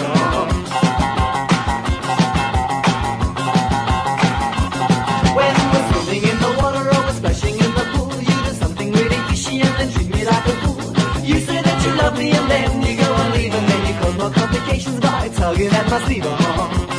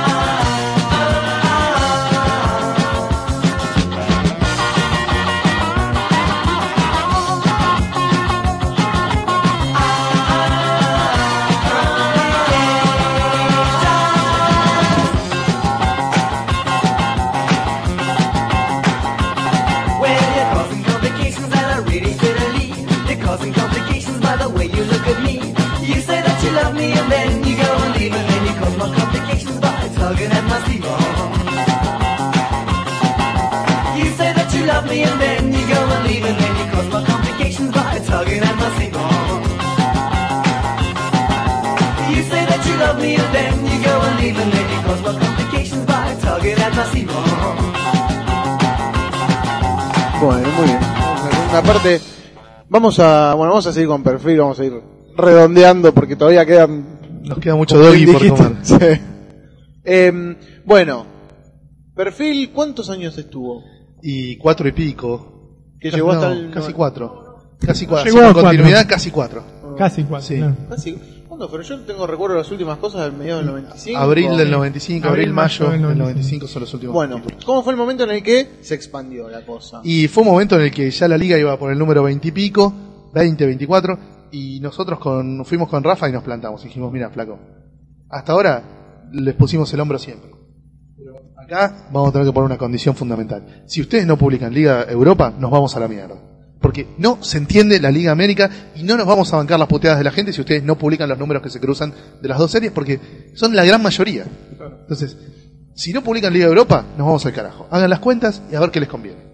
Bueno, está bien, vamos a publicar Liga Europa y las aventuras de Batman, que- porque le estaba dando Telefe en la tele y le estaba yendo muy bien. Eh, yo, mirá que nos van a putear con las aventuras de Batman porque la gente está pidiendo Titanes, Wonder Woman, Green Lantern, Crisis. Crisis. Bueno, pero las y la aventuras de concha Batman su madre. seguro que vendió Eh, y me dijeron, está todo bien, ya vamos a ver qué hacemos con los pedidos de la hinchada.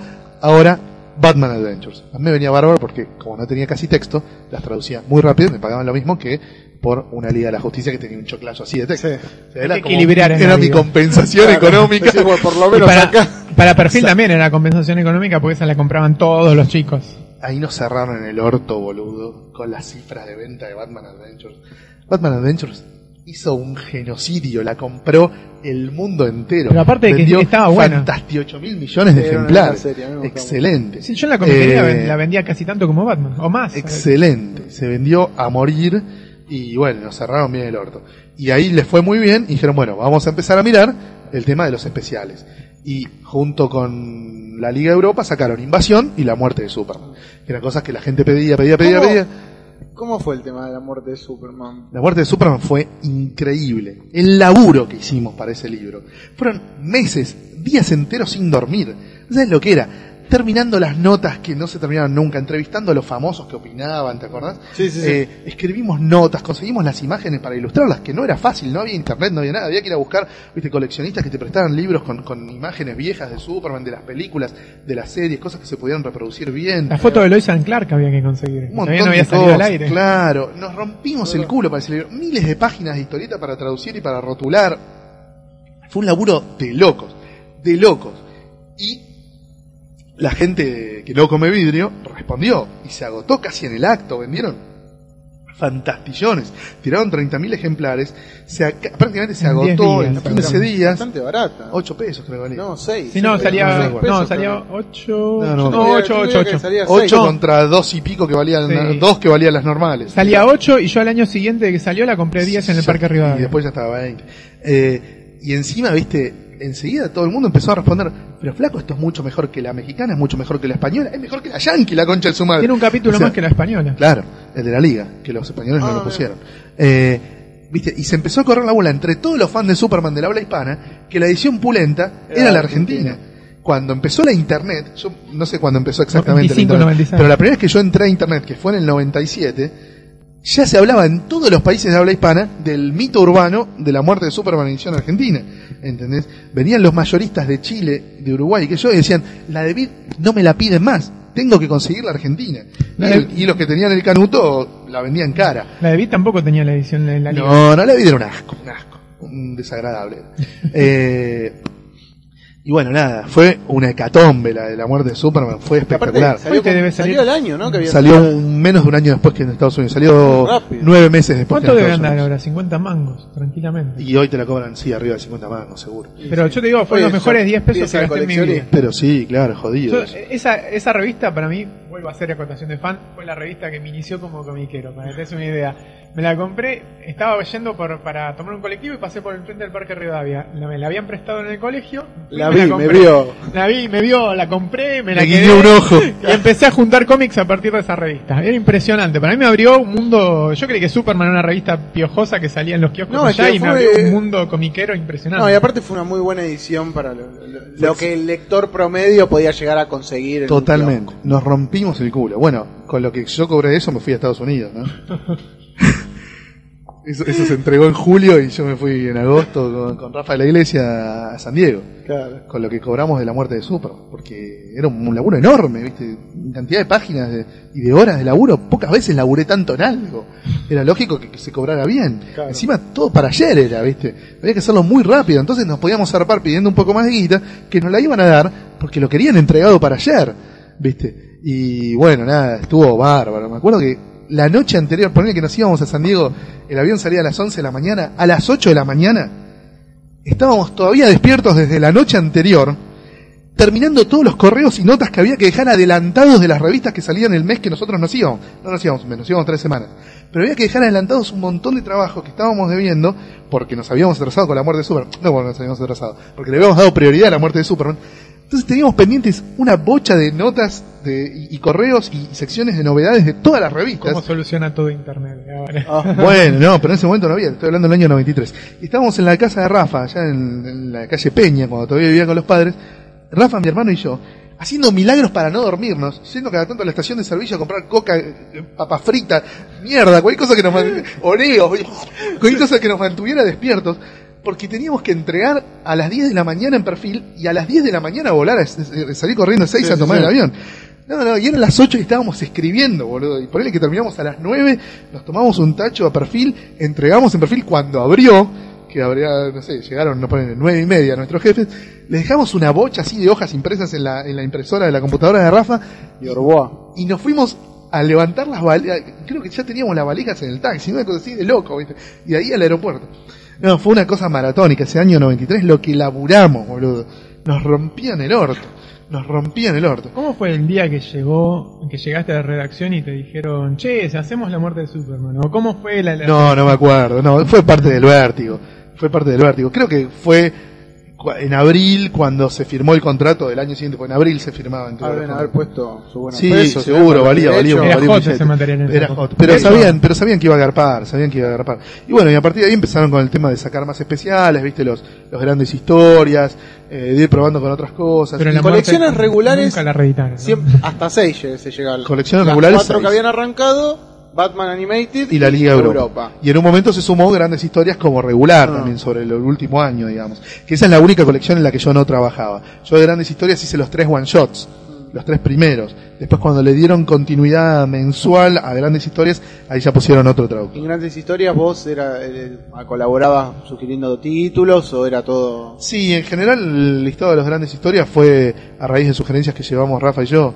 Bueno. Eh, más Rafa, porque yo de grandes historias mucho no, no me metí. Esos eran todos prestige y esas cosas, ¿no? Este, Anuales. Prestige, anuales, saguitas, miniseries. Elseworlds. Está el Bueno, Batman ahora, pirata. la pregunta del millón. ¿Qué pasó? Cuando se desactiva perfil. O digo, aparte con un plan editorial ¿Salió? Perdón. anunciado que ¿Salió estaban todos... cero? Sí, sí. ¿Y por sí. qué no editan Crisis? Digo, Con con un plan los- editorial que estaban todos al palo cuando Fue lo muy leyeron, loco, me fue muy incluyo. loco, porque en enero se firmó un contrato por cientos de miles de dólares y en abril se canceló. Eh, fue muy loco, muy loco. Eh, nunca supimos porque la verdad que nadie se calentó en darnos ninguna explicación. Yo creo que es porque la sección Proyectos Especiales presentaba su balance conjunto de todas las publicaciones, no solo de las de cómics. Y dicen, decía la gente de perfil, que Playboy estaba dando mucha pérdida. Entonces, parecía que compensaban la pérdida que daba Playboy con las ganancias que daban los cómics de superhéroes. Entonces, eh, hacían aparecer como que no daban ganancia a las revistas y alguien habrá dicho no tiene mucho sentido subir la apuesta tan brutalmente si las historietas no dan ganancia. Yo tengo otra teoría que es la siguiente. A ver, la gente que nos supervisaba nuestro laburo, ¿sí? Eran un jefe de redacción y un diseñador. Los colaboradores externos, o sea, Rafa, yo y los letristas, cobrábamos por trabajo entregado. Ellos cobraban por mes, porque eran empleados fijos de perfil. Sí. A ellos les pagaban lo mismo cuando se editaban cuatro revistas que cuando se editaban 15. ¿Qué les convenía más? Que se editaran cuatro. ¿Entendés? Si de pronto les dicen, ahora en vez de supervisar Claro. cuatro traducciones de Andrés Vas a hacer y, 45. y- y cuatro textos de Rafa, vas a, vas a tener que supervisar 16 traducciones de Andrés y 15 textos de Rafa, habrán dicho, chupame la pija. ¿Qué? ¿Me van a pagar cuatro veces más como a ellos? Claro. Y no. ¿Entendés? Para, me parece que pasó por ahí. Que no estaba la voluntad de contratar más gente para la parte de diseño y de, y de redacción, digamos, de, de- de coordinación editorial, y los que estaban dijeron, macho, A la bola, no voy a laburar no, tre- el triple exacto, por lo mismo. Viste, me están cagando. Pasar las revistas a 48 páginas semanal, me tenés que cuadruplicar el sueldo, hijo de puta. Eh, y bueno, Digo, perfil- evidentemente no hubo un acuerdo ahí, me parece mí. El material perfil igual, digo, y con esto vamos cerrando perfil. Y además, Eh, para, disculpame una cosa importantísima de, de- de- de- del, del fin de perfil. Estaban al borde de solucionar el mayor problema que había tenido perfil en estos cuatro años, que era la competencia con cinco.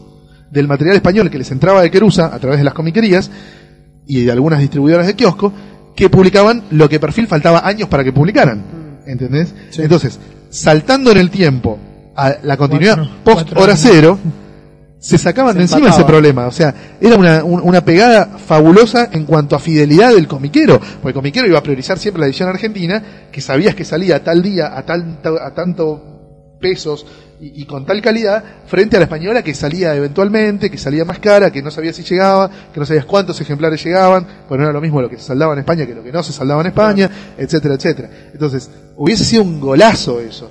Y ellos entendieron esa, esa dinámica y esa estrategia que planteamos nosotros. Es decir, bueno, el salto en el tiempo, nos ponemos casi al día con Estados Unidos, mantenemos una diferencia de 10 meses, que es lo que mantiene Forum contra Marvel, y a la mierda, y nos sacamos de encima todos los problemas. Bueno, bárbaro, sí, excelente, qué sé yo. Se Chau. el globo, y de pronto, no, bueno, mirá, aguantá un cachito para traerme la próxima porque no sabemos cuándo va a salir. Eh, bueno, no, mirá, con esto que tenemos por ahora venimos bien. No, mirá, llamame la semana que viene. Bueno, acá pasa algo raro, dijimos nosotros, ¿viste? Cada uno que va a entregar, no le, no le asignan más laburo, no nos llaman a las apuradas como siempre. Loco, ¿dónde están las notas? ¿Dónde están los textos? ¿Dónde está la traducción? ¿Entendés? Eh, quiere decir que algo raro pasa. Empezamos a investigar y efectivamente hubo una reunión entre la gente que había firmado el contrato con perfil en enero, hubo otra reunión en abril de aquel tipo de- no nos, no nos lo contó con pelos y señales, pero investigando, tirando de la lengua y qué yo, nos, enteramos exactamente lo que había pasado. Que es que les habían cancelado el contrato. Y no nos lo decían. Seguíamos llamando y nos decían, no, mirá, llamá la semana que viene. Bueno, acá nos están cagando. Acá nos quedamos sin laburo, nos rajaron a todos a la mierda y están haciendo los pelotudos para que no pidamos indemnización ni nada parecido. Bueno, nada, vamos al juicio. Y algunos se borraron y Muñones, Rafa y yo les hicimos juicio. Rafa lo perdió porque nunca presentó pruebas y cosas que le pedían en las audiencias y que yo, y Muñones y yo lo seguimos hasta las últimas y los ganamos. Yo lo gané cinco años tarde. O sea, yo empecé el juicio en el 95 y lo cobré en el 2000. Tuve muy mala suerte, ¿no? Bueno, pero Muñones lo cobró años antes que yo. Al igual digo, un final medio choto, porque digo, realmente Muy fue choto. una, una editorial que, la famosa generación perfil, ¿no? Exacto. Digo, que Perdón, no, no tardaron mucho en darse cuenta de que la Playboy daba pérdida, porque en febrero Porque del enseguida- 96 cerró. la cerraron, Se la- claro. sí, sí, Cinco o seis meses después la cerraron. Exacto, ya no había con qué pilotear las pérdidas. Ah. Yo me acuerdo que en su momento, yo hasta llegué a pensar, porque digo, el, lector iba, viste, al kiosco y decía, "Ay, No sabía ¿qué nada, pasa?". no- no y estamos todos en pelota, aparte, obviamente, una época sin internet, digo. Empezó a correr el rumor muchos de de los que leíamos. Había salido. Yo me acuerdo que iba al colegio y mis amigos de colegio estaban tan en bola como yo, y íbamos todos al kiosco, al pedo.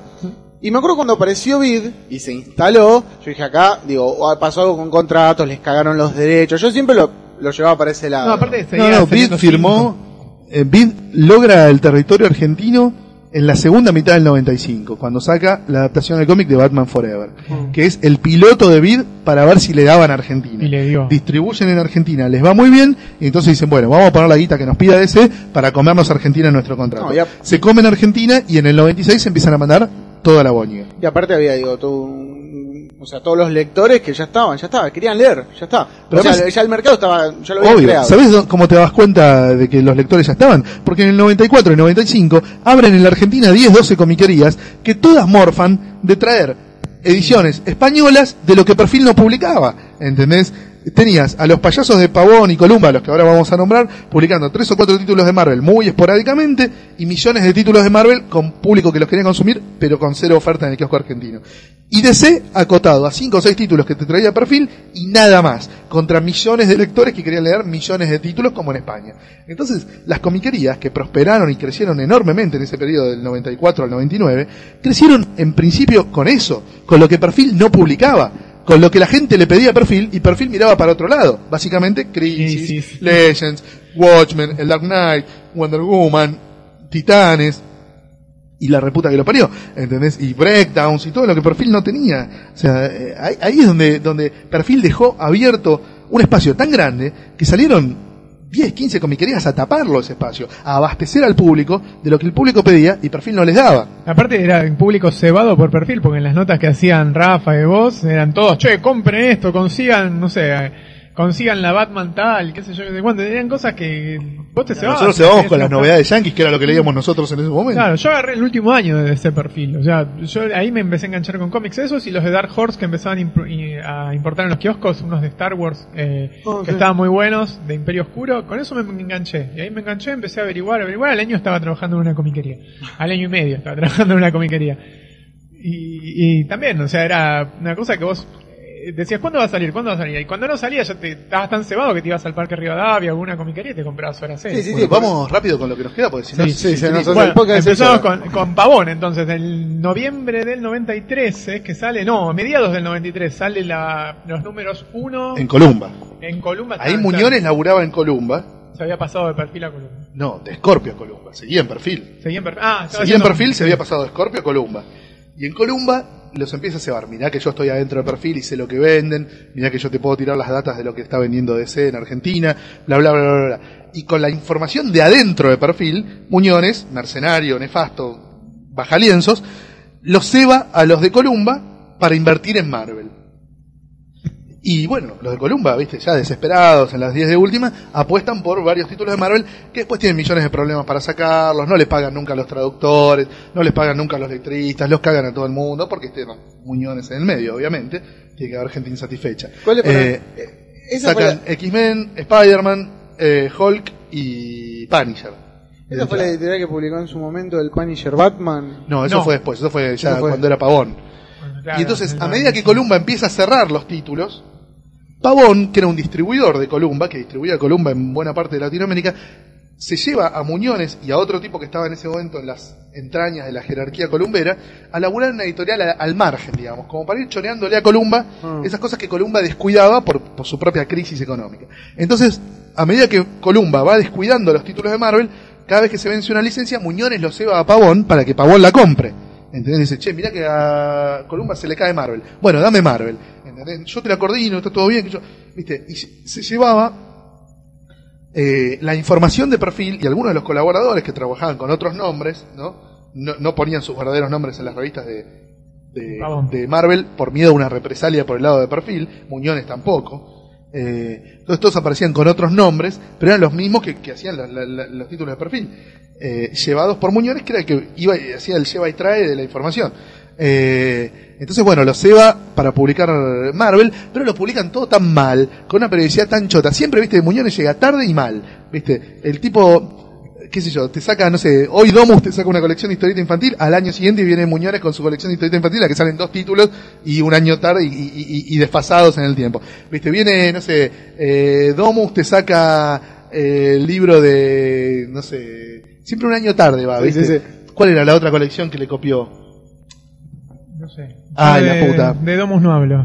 Perdón. Eh, Había otra colección que Muñones la sacó, pero un año después, boludo, bueno, de un autor. ¿no? Igual no sé por qué los pones así como en un referente y Pero un sí- seguidor. claro, ¿no? sí, Porque que también Muñones siempre va atrás, siempre va, que- siempre va no. a, a- a la retaguardia, ¿entendés? Y bueno, también, pero de la retaguardia de la retaguardia no se Sí, puede. sí, se- a veces se parecen mucho. Exacto, o sea, de la retaguardia de la retaguardia ya te vas a A- encontrar a veces- con la retaguardia a- del, a de la vanguardia del otro. a claro. veces, a veces se parece mucho. No, no, no Eh, metamos a Domus, por favor. Bueno, nada. Bueno. Muñones mal y tarde copia lo de perfil, pero con periodicidades inmundas, papel choto, precios más caros, traducciones Sí, peores. eran, eran todo peor. Sí, yo me acuerdo de eran ediciones muy malas. Todo peor. Hablando de papel choto, Y nunca un- logran darle una continuidad a eso. Terminan saliendo en años y años 10 números de cada cosa. Hablando de, perdón, estaba diciendo, hablando de papel choto, hay un librito que salió en Los Simpsons con mi nombre que tiene un papel chotísimo. No lo compren porque es una reedición que no se pagó derecho ni tampoco se firmó contrato. Así que a los lectores que escuchan esto no lo compren. Ha sido Gracias. estafado, cachas, ¿eh? Ha sido estafado por, por gente inescrupulosa. Exacto, así que no, no lo compren, gracias. El espacio de la Y es lo único que iba a decir de, al respecto de esa subeditorial.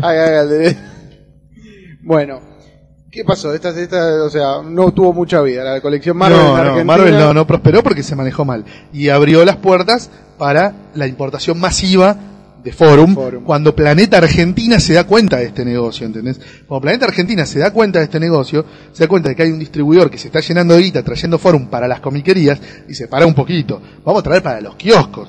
Vos seguís trayendo los libros y los prestigios y que yo para las comiquerías, pero vamos a hacer un holocausto en los kioscos. Si está toda esta gente pidiendo Marvel, vamos a genocidar con Marvel Forum en los kioscos. tenía, yo las- me acuerdo que las seguía, como 15 colecciones En llegó a kioscos, tener en los kioscos todos los meses, era Sí, una Era guasada. insoportable aparte. Y, se metían pero- cualquier porquería en los kioscos. Sí, yo no la compraba. Hijos de la noche. Uno la compraba, yo compré cada boludo. eh, Pero me acuerdo que las primeras fueron Fuerza de Choque. Sí, unos desgarros. de Sí, sí, segunda sí, línea. Pues sí, me parece que me cagaron, pero La pero única porque era el saldo de lo que se había vendido. la única pero- buena era Generation X, que era la única que compraban los kioscos porque la habían No, pero yo, ¿sabes lo que me acuerdo? ¿Cuál era mi sensación? Yo, ya llegó un momento que era, decía, tengo ganas de comprar algo que me sean, que saquen una buena calidad y que no me caguen. Que todos los meses sé que tengo el número de la colección. No, Forum Uno ya pedía cumplía. como, sí, sí, por eso digo, creo que, o sea, yo personalmente Forum Porque de esa empecé época- a comprar porque eh, claro. respetaban mucho el Es que tema cuando la- se terminó el, el- el chantaje de, de Marvel de edición argentina, que duró 15 números de cada revista más o menos,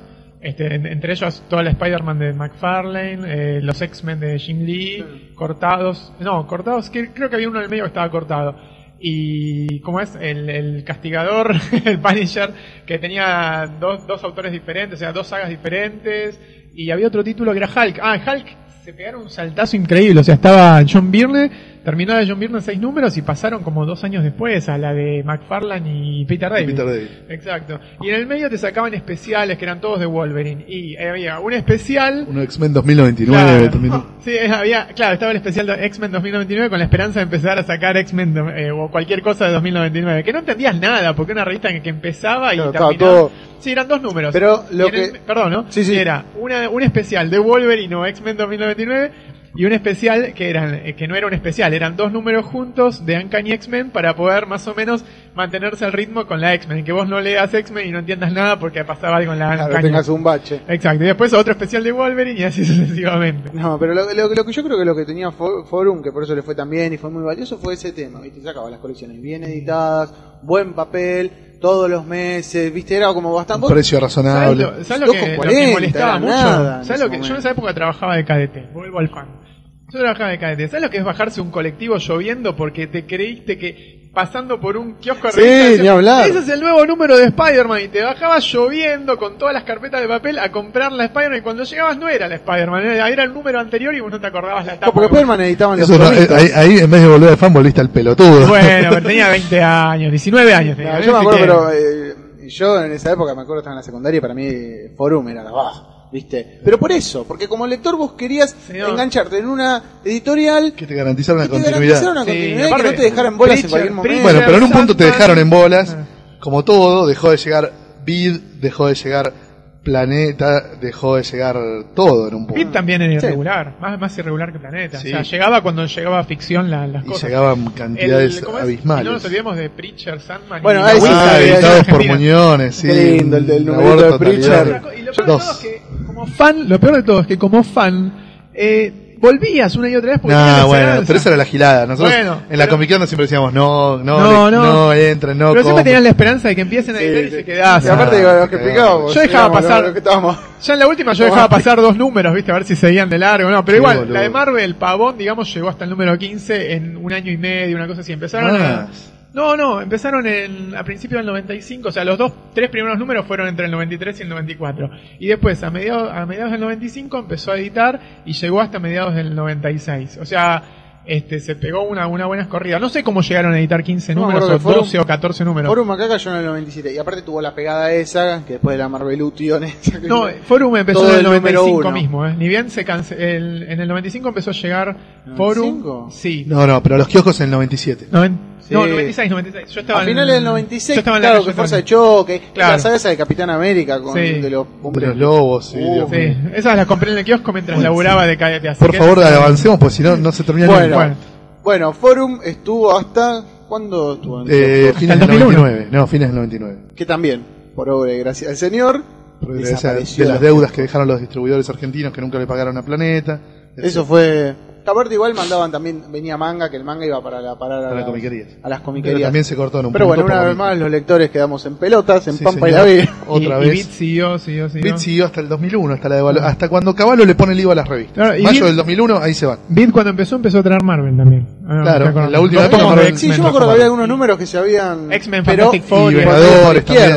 No, no, no, porque en un momento ya Planeta no mandaba más. Eh, Pero Bid llegó a tener Sí, los derechos. La saga Sí, de Fénix yo la tengo de Beat. Incluso lo de Top Cow y de Image, de Star Wars, de varias cosas iba a tener los derechos, pero muy poquito tiempo, pues ya te digo, en mayo del 2001, cuando Caballo le pone el IVA a las revistas, el medio IVA a las revistas, ya a Bit no le cierran los números y dicen se van a cagar. Bueno, una vez Se más, pero esta vez cagar. con DC. El lector quedó en pelota. Otra Ah, vez en yo ya esa época, todo inglés. Todo Claro, ya. ahí ya el que tenía un dedo de frente Sí. había estudiado inglés para poder leer la Yankee. Había que llegaban todas las semanas a todas las comiquerías. Ya no era la, la timba mística de que por ahí la consigo y por ahí no. Ya conseguías todo. Sí. Sí, sí, que ya más o menos se había curtido. desde que las comiquerías instauran suscripción, ya está. Yo Ya tenía eso. ahí el y- que no sabía inglés fue a aprender, ¿viste? Ah. Y si no, bueno, jodete. Y el. TPB y el, el trade paperback ya está, solucionaron todos los problemas. de Esto, por supuesto, estamos hablando en Buenos Aires, no que hay muchas comiquerías. Por ahí en el interior no está la opción de, Sí, claro. de- de que una comiquería te, te, te consiga la suscripción a un cómic No, yankee, de hecho no existe porque hay mucha gente, ponele, yo vendiendo por internet, vendo muchas cosas a los chicos que me dicen, no, no tengo comiquería jamás lo vi. acá". Claro, Claro. no sabía que Bueno, existía. Bueno, Eh, Ya tenemos que pasar al siglo arran- XXI al urgente. siglo XXI, sí. Conosur. Conosur comienza en el 2003. 2003. 2003, dos hermanos compran una licencia y no saben a quién dársela, ¿es verdad? ¿Cómo Y fue el- Empiezan a investigar quién puede tener algún conocimiento de cómo editar cómics de Marvel y llegan a... Muñones, al ídolo, incombustible. Por alguna Todos los manera, caminos ya- Todos los caminos conducen a que Muñones. ya había cerrado sus tres editoriales. en el Hombre medio. de historieta. Comics. El tipo tiene más vida que todos los gatos de la Panamericana. Solomon Go- Grundy, me Sí, parece. boludo. Resucita una vez más. Cada vez que muere, se muere mandándose cagadas como Salomon Grundy y siempre resucita. Es impresionante. Bueno, Conosur, ¿cómo, cómo fue? Conosur lan- se lanza con una ronfla muy extraña, que es una línea de cómics que está ambientada en el universo Marvel posta, que son cómics un poquito más caros y mej- con mejor papel, que son los que salen en comiquerías y en no todos los kioscos. Mm. Tiene un sistema de distribución propio. Y además una línea de Ultimate con los cómics más grandes, en peor papel, un poquito más baratos, y que están en todos los putos kioscos porque los distribuye Clarín. Claro. Entonces hay como dos runflas paralelas, una que ellos controlan en, en- en su totalidad y una cuya distribución está controlada por Clarín. Pero pasaban en los Ultimate pu- publicidad de los de ellos, digamos, también. Y viceversa. Y sacaban en Clarín un flyer enorme con cómics de Marvel. eh, que estamos vendiendo cómics normal. Entonces vos ibas a comprar el Ultimate y te aparecía al lado el X-Men de universo común, estándar. Lo cual es muy loco, ¿viste? Porque pedir que de la nada el lector se enganche con dos universos paralelos que no tienen que no se tocan Claro, entre sí. relación. Es muy loco. Yo hubiese sacado una sola continuidad, ¿entendés? Eh, sé yo, X-Men y Uncanny si querés tener dos títulos de X-Men y Spider-Man y uno más de Spider-Man si querés, La, Claro, explicación que- que me si daban. querés dos títulos de Spider-Man. Pero el hecho de sacar el Ultimate o, o por ahí sacar solo el Ultimate, ¿entendés? Tres títulos del Ultimate y Claro, no del otro universo. estructura para el, Empezaron- para el lector que, que se quiere iniciar Claro, es como pero medio para esto- ¿Qué- Empezaron qué- con Ultimate Adventures. O sea, era- ni siquiera era. No, y Ultimate, eh, y Ultimate Team Up. Team Up, sí. Ah, perdóname, discúlpame, eh, tenés razón. El Ultimate Team Up, eh, del número 1 al 5, creo, al 6, y después sacaron un especial como dos años después. Con muchos números juntos. Claro, exacto. Conosur, ¿cuánto llegó, ¿cuántos títulos llegó a editar? ¿Regulares que había? X-Men. Ultimate X-Men. Uncanny X-Men. No, eh, Ultimate era de los. Y Ultimate estaban X-Men y Sí, Spider-Man. Que te decían que ellos Y, en lo- Estados y el Unidos. team up que fue como una mini, digamos. Sí. Exacto, y ellos te decían que lo editaban en ese tamaño y en ese papel, porque en Estados Unidos sale una versión así en los kioscos, que no sé si es verdad. No, no. Bueno, ellos te decían eso. Entonces te lo, te lo publicaban en un tamaño más grande, que es el mismo tamaño que después trajo Panini. O sea que no sé de dónde, eh, que la Claro. licencia también la tenían por Panini. Así que algo debe haber en el medio. Eh, o no, no tenían ganas de trabajar y achicarlo, no sé. Después sacaban X-Men, Uncanny X-Men. Wol- eh, después más tarde sacaron Wolverine. La otra serie regular era eh, Hulk, no, eh, no me puedo acordar. Spider-Man. El Amazing Spider-Man. Después le incorporaron el espectacular Spider-Man. Y había otro título que no recuerdo en este momento, pero llegaron a publicar Punisher más tarde y hicieron este, las Ah, miniseries. De Claro, Ben, lo cuando lo agarra Ennis. Exacto. Eh, después eh, también Era hicieron un formato más chiquito, muy feo. Yo no, Sí, no, no. esas eran la, porque eran las revistas dobles. Cuando empezaron a hacer revistas dobles, empezaron a sacar el formato de ese doble, Pero, de ese doblez de más papel. allá de- usan. ese más chiquito que es el que después usó Sticker Design, creo. Exacto. Pero te lo cobraban Digo, más más caro. allá de Duró todo. dos años. Claro, pero digo, más allá de, de, de todas las... Publicaron muchos cómics. Publicaron Claro, todo, publicaron todo el. X-Men de Grant Morrison publicó Claro. Coño Sur. No, no, todo no, ¿eh? ¿No? ¿No? yo lo completé con... Yo no las tenía porque habían salido en inglés y me la última saga. No, faltaba un montón. Llegaron a publicar 20 números nada más. Y Morrison son como 40, 50. Sí, números dobles. Sí, pero no publicaron todos. Bueno, no, bueno. perdóname. Los números dobles, se, eh, ponele habrán llegado hasta el 24. De 40 que hizo Morrison, le faltó un montón. De ellos yo los completé con Panini. Bueno, pero dentro de todo, a pesar, editaron mucho. Muchísimo editaron. Más o menos, claro, llegaron a editar bastantes cosas El completas. El, Marcelino primer volumen de los Ultimates. Sí. Publicaron JL Avengers también. Claro. Ah, cierto. Con traducción de Marcelo... Marcelo Iglesias. Marcelo sí. Iglesias y- y El resto lo, lo traducía gente que no sabía escribir en castellano, tenía ese problema. El tema- ¿Entendés? Para hacer una traducción tenés que saber inglés, castellano Y haber y leído. historieta. Claro, y haber leído Tenés que también... saber tres cosas. Bueno, acá traducía a alguien que no sé cuánto sabe de historieta, pero castellano seguro no sabía. Porque tenían frases que no se podían leer. es decir, Yo- ¿de yo llegaba- hablando de todo tipo. Yo me acuerdo que traté de leer un par de números, uno muy lindo de Romita Jr. y Straczynski de Spider-Man con el Doctor Strange, que me reservaba. No entendía lo que decían, boludo. Hablaban en un idioma que no era el castellano, era una cosa muy rara. Yo llegué a leer La Cópula Militar en un Ultimate. La Cópula Militar. ¿Qué están garchando en el Pentágono? Es la cúpula militar. Es la Bueno, cúpula militar. ahí cero, cero también este conocimiento de militar. ¿Tienen idea de, de- en cuanto a ventas? No, Vendía bien porque sacaron mucho.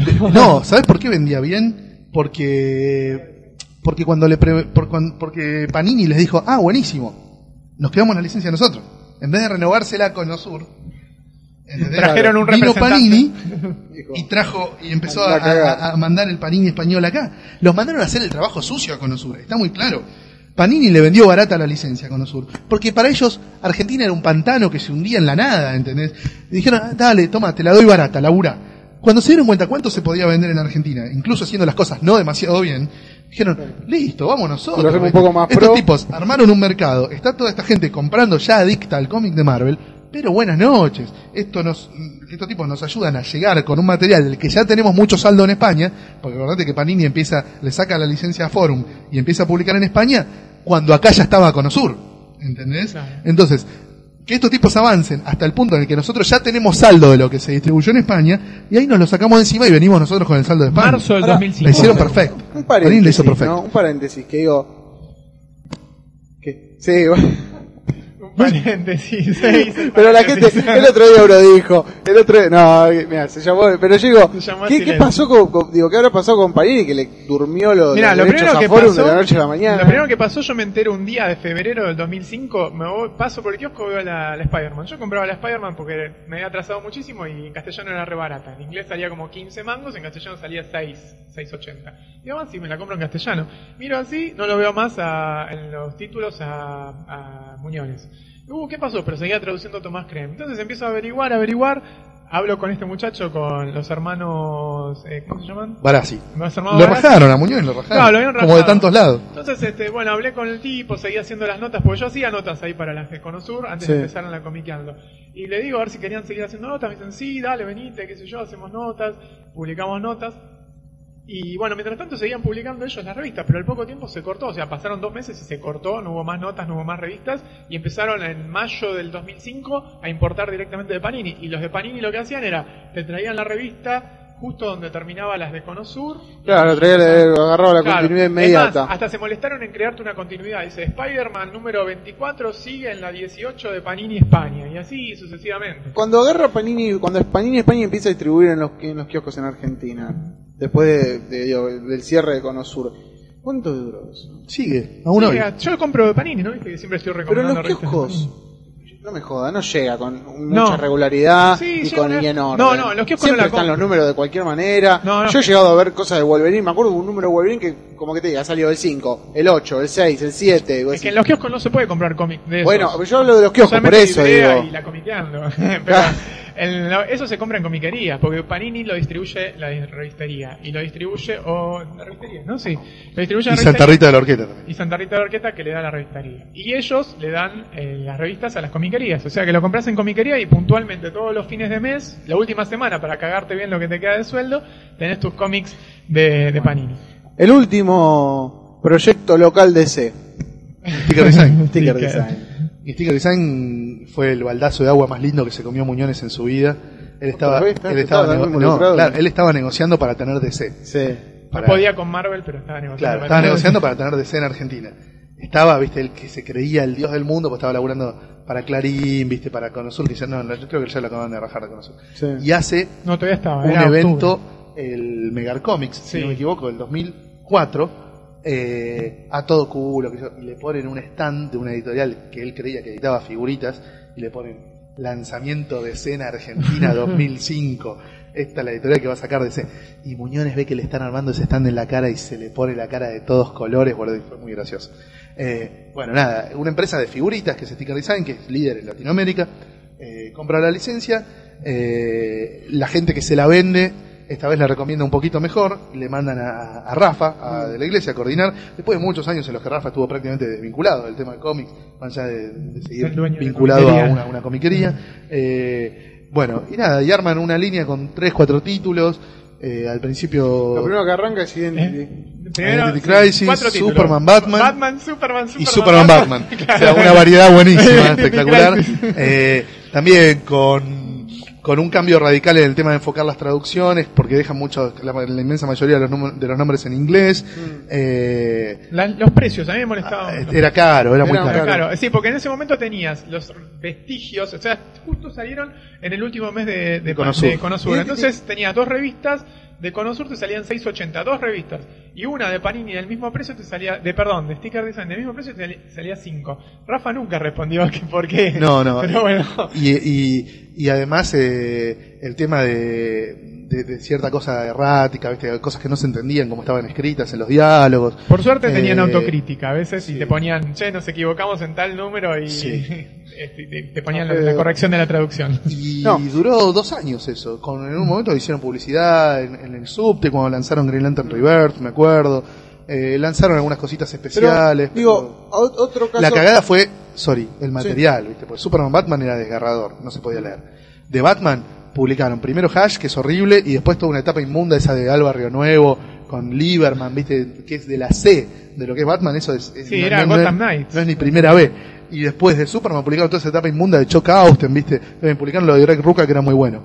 Pero publicaron lo de todo eso de, de Chuck Austen, que era ilegible.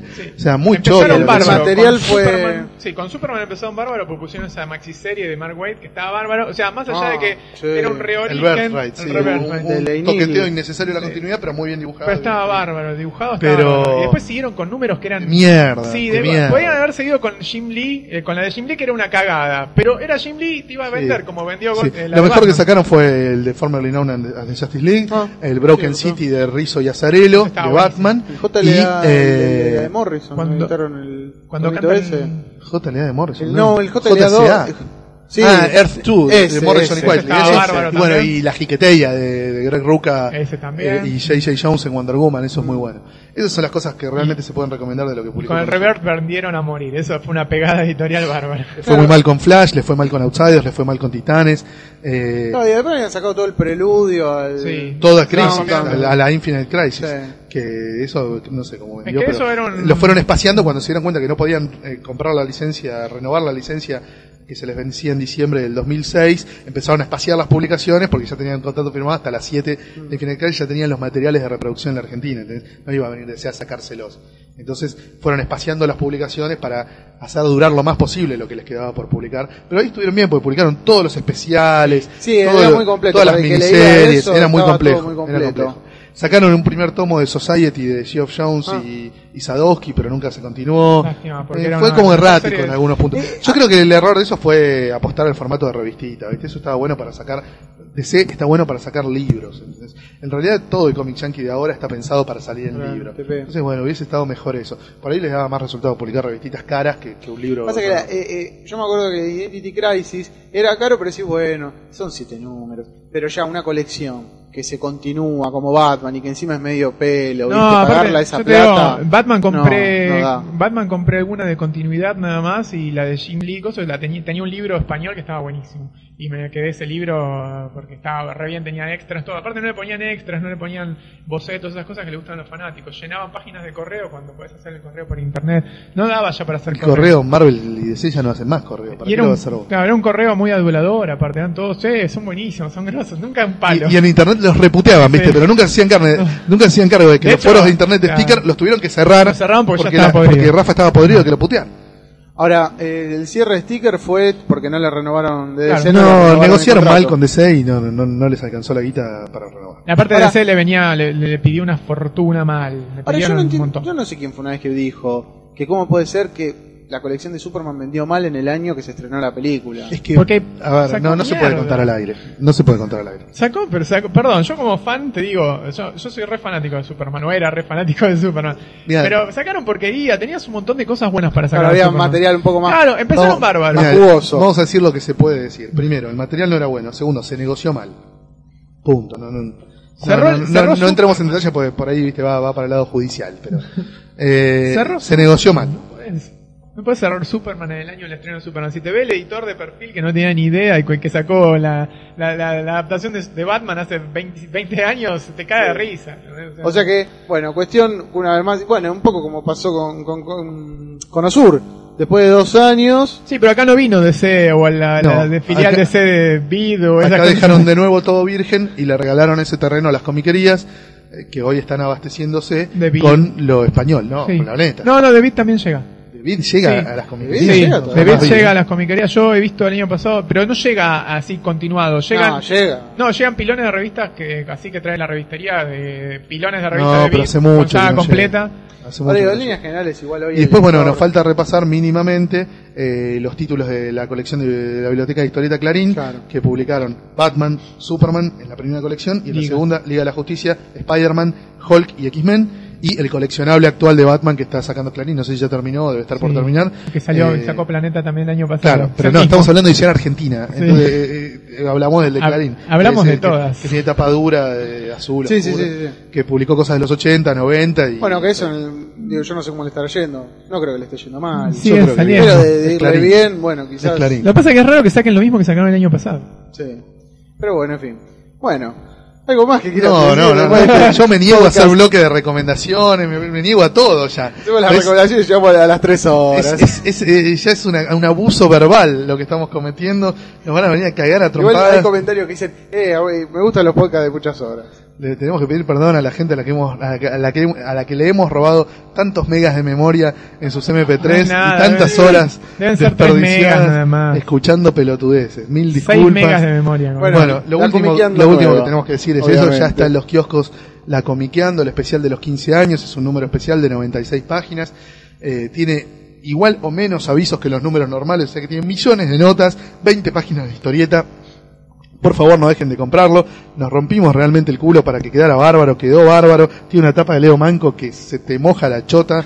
Parece Drew Struzan de Leo Manco. en Es esta increíble. Eh, así que bueno, todos los que ya nos hicieron el aguante de estos 15 años y a los que tanto les agradecemos, háganos el aguante una vez más, no se van a arrepentir. Y después, bueno, nos mandan los comentarios al blog o a la página. O las cartas, documentos. las cartas, documentos Claro. pertinentes. No las vamos a Eh, responder. Yo también le quiero agradecer a toda la gente de Paraguay, pues estuve la semana pasada en Yaque, en el evento de historieta y humor gráfico al que me invitaron, la pasamos bárbaro. Eh, bueno, nada, de los fans paraguayos que venían con la Comiqueando y la Comicu, eh, para que se la firmáramos, muchísimas gracias. Y nada, y acá estamos. Bueno, muy bien. ¿Cachas? Nada, no fui, a, no fui a ningún lado, me quedé en Buenos Aires, pero muchas gracias por hacer el aguante y, y bueno, espero sus comentarios en el podcast, espero que se haya escuchado bien hoy. Sí, Estuve eh, firme junto al micrófono y bueno, muchas gracias en serio por gastar su tiempo en nuestros comentarios. Bueno, espero que lo hayan disfrutado, el famoso Marvel y DC en Argentina. Y bueno, cualquier cosa pueden dejar sus comentarios o mandar un mail. Ahí tiene la dirección. Es una laguna, de repente. Podcast, podcast arroba comiqueando.com. Ahí tiene la. Bueno, hasta luego.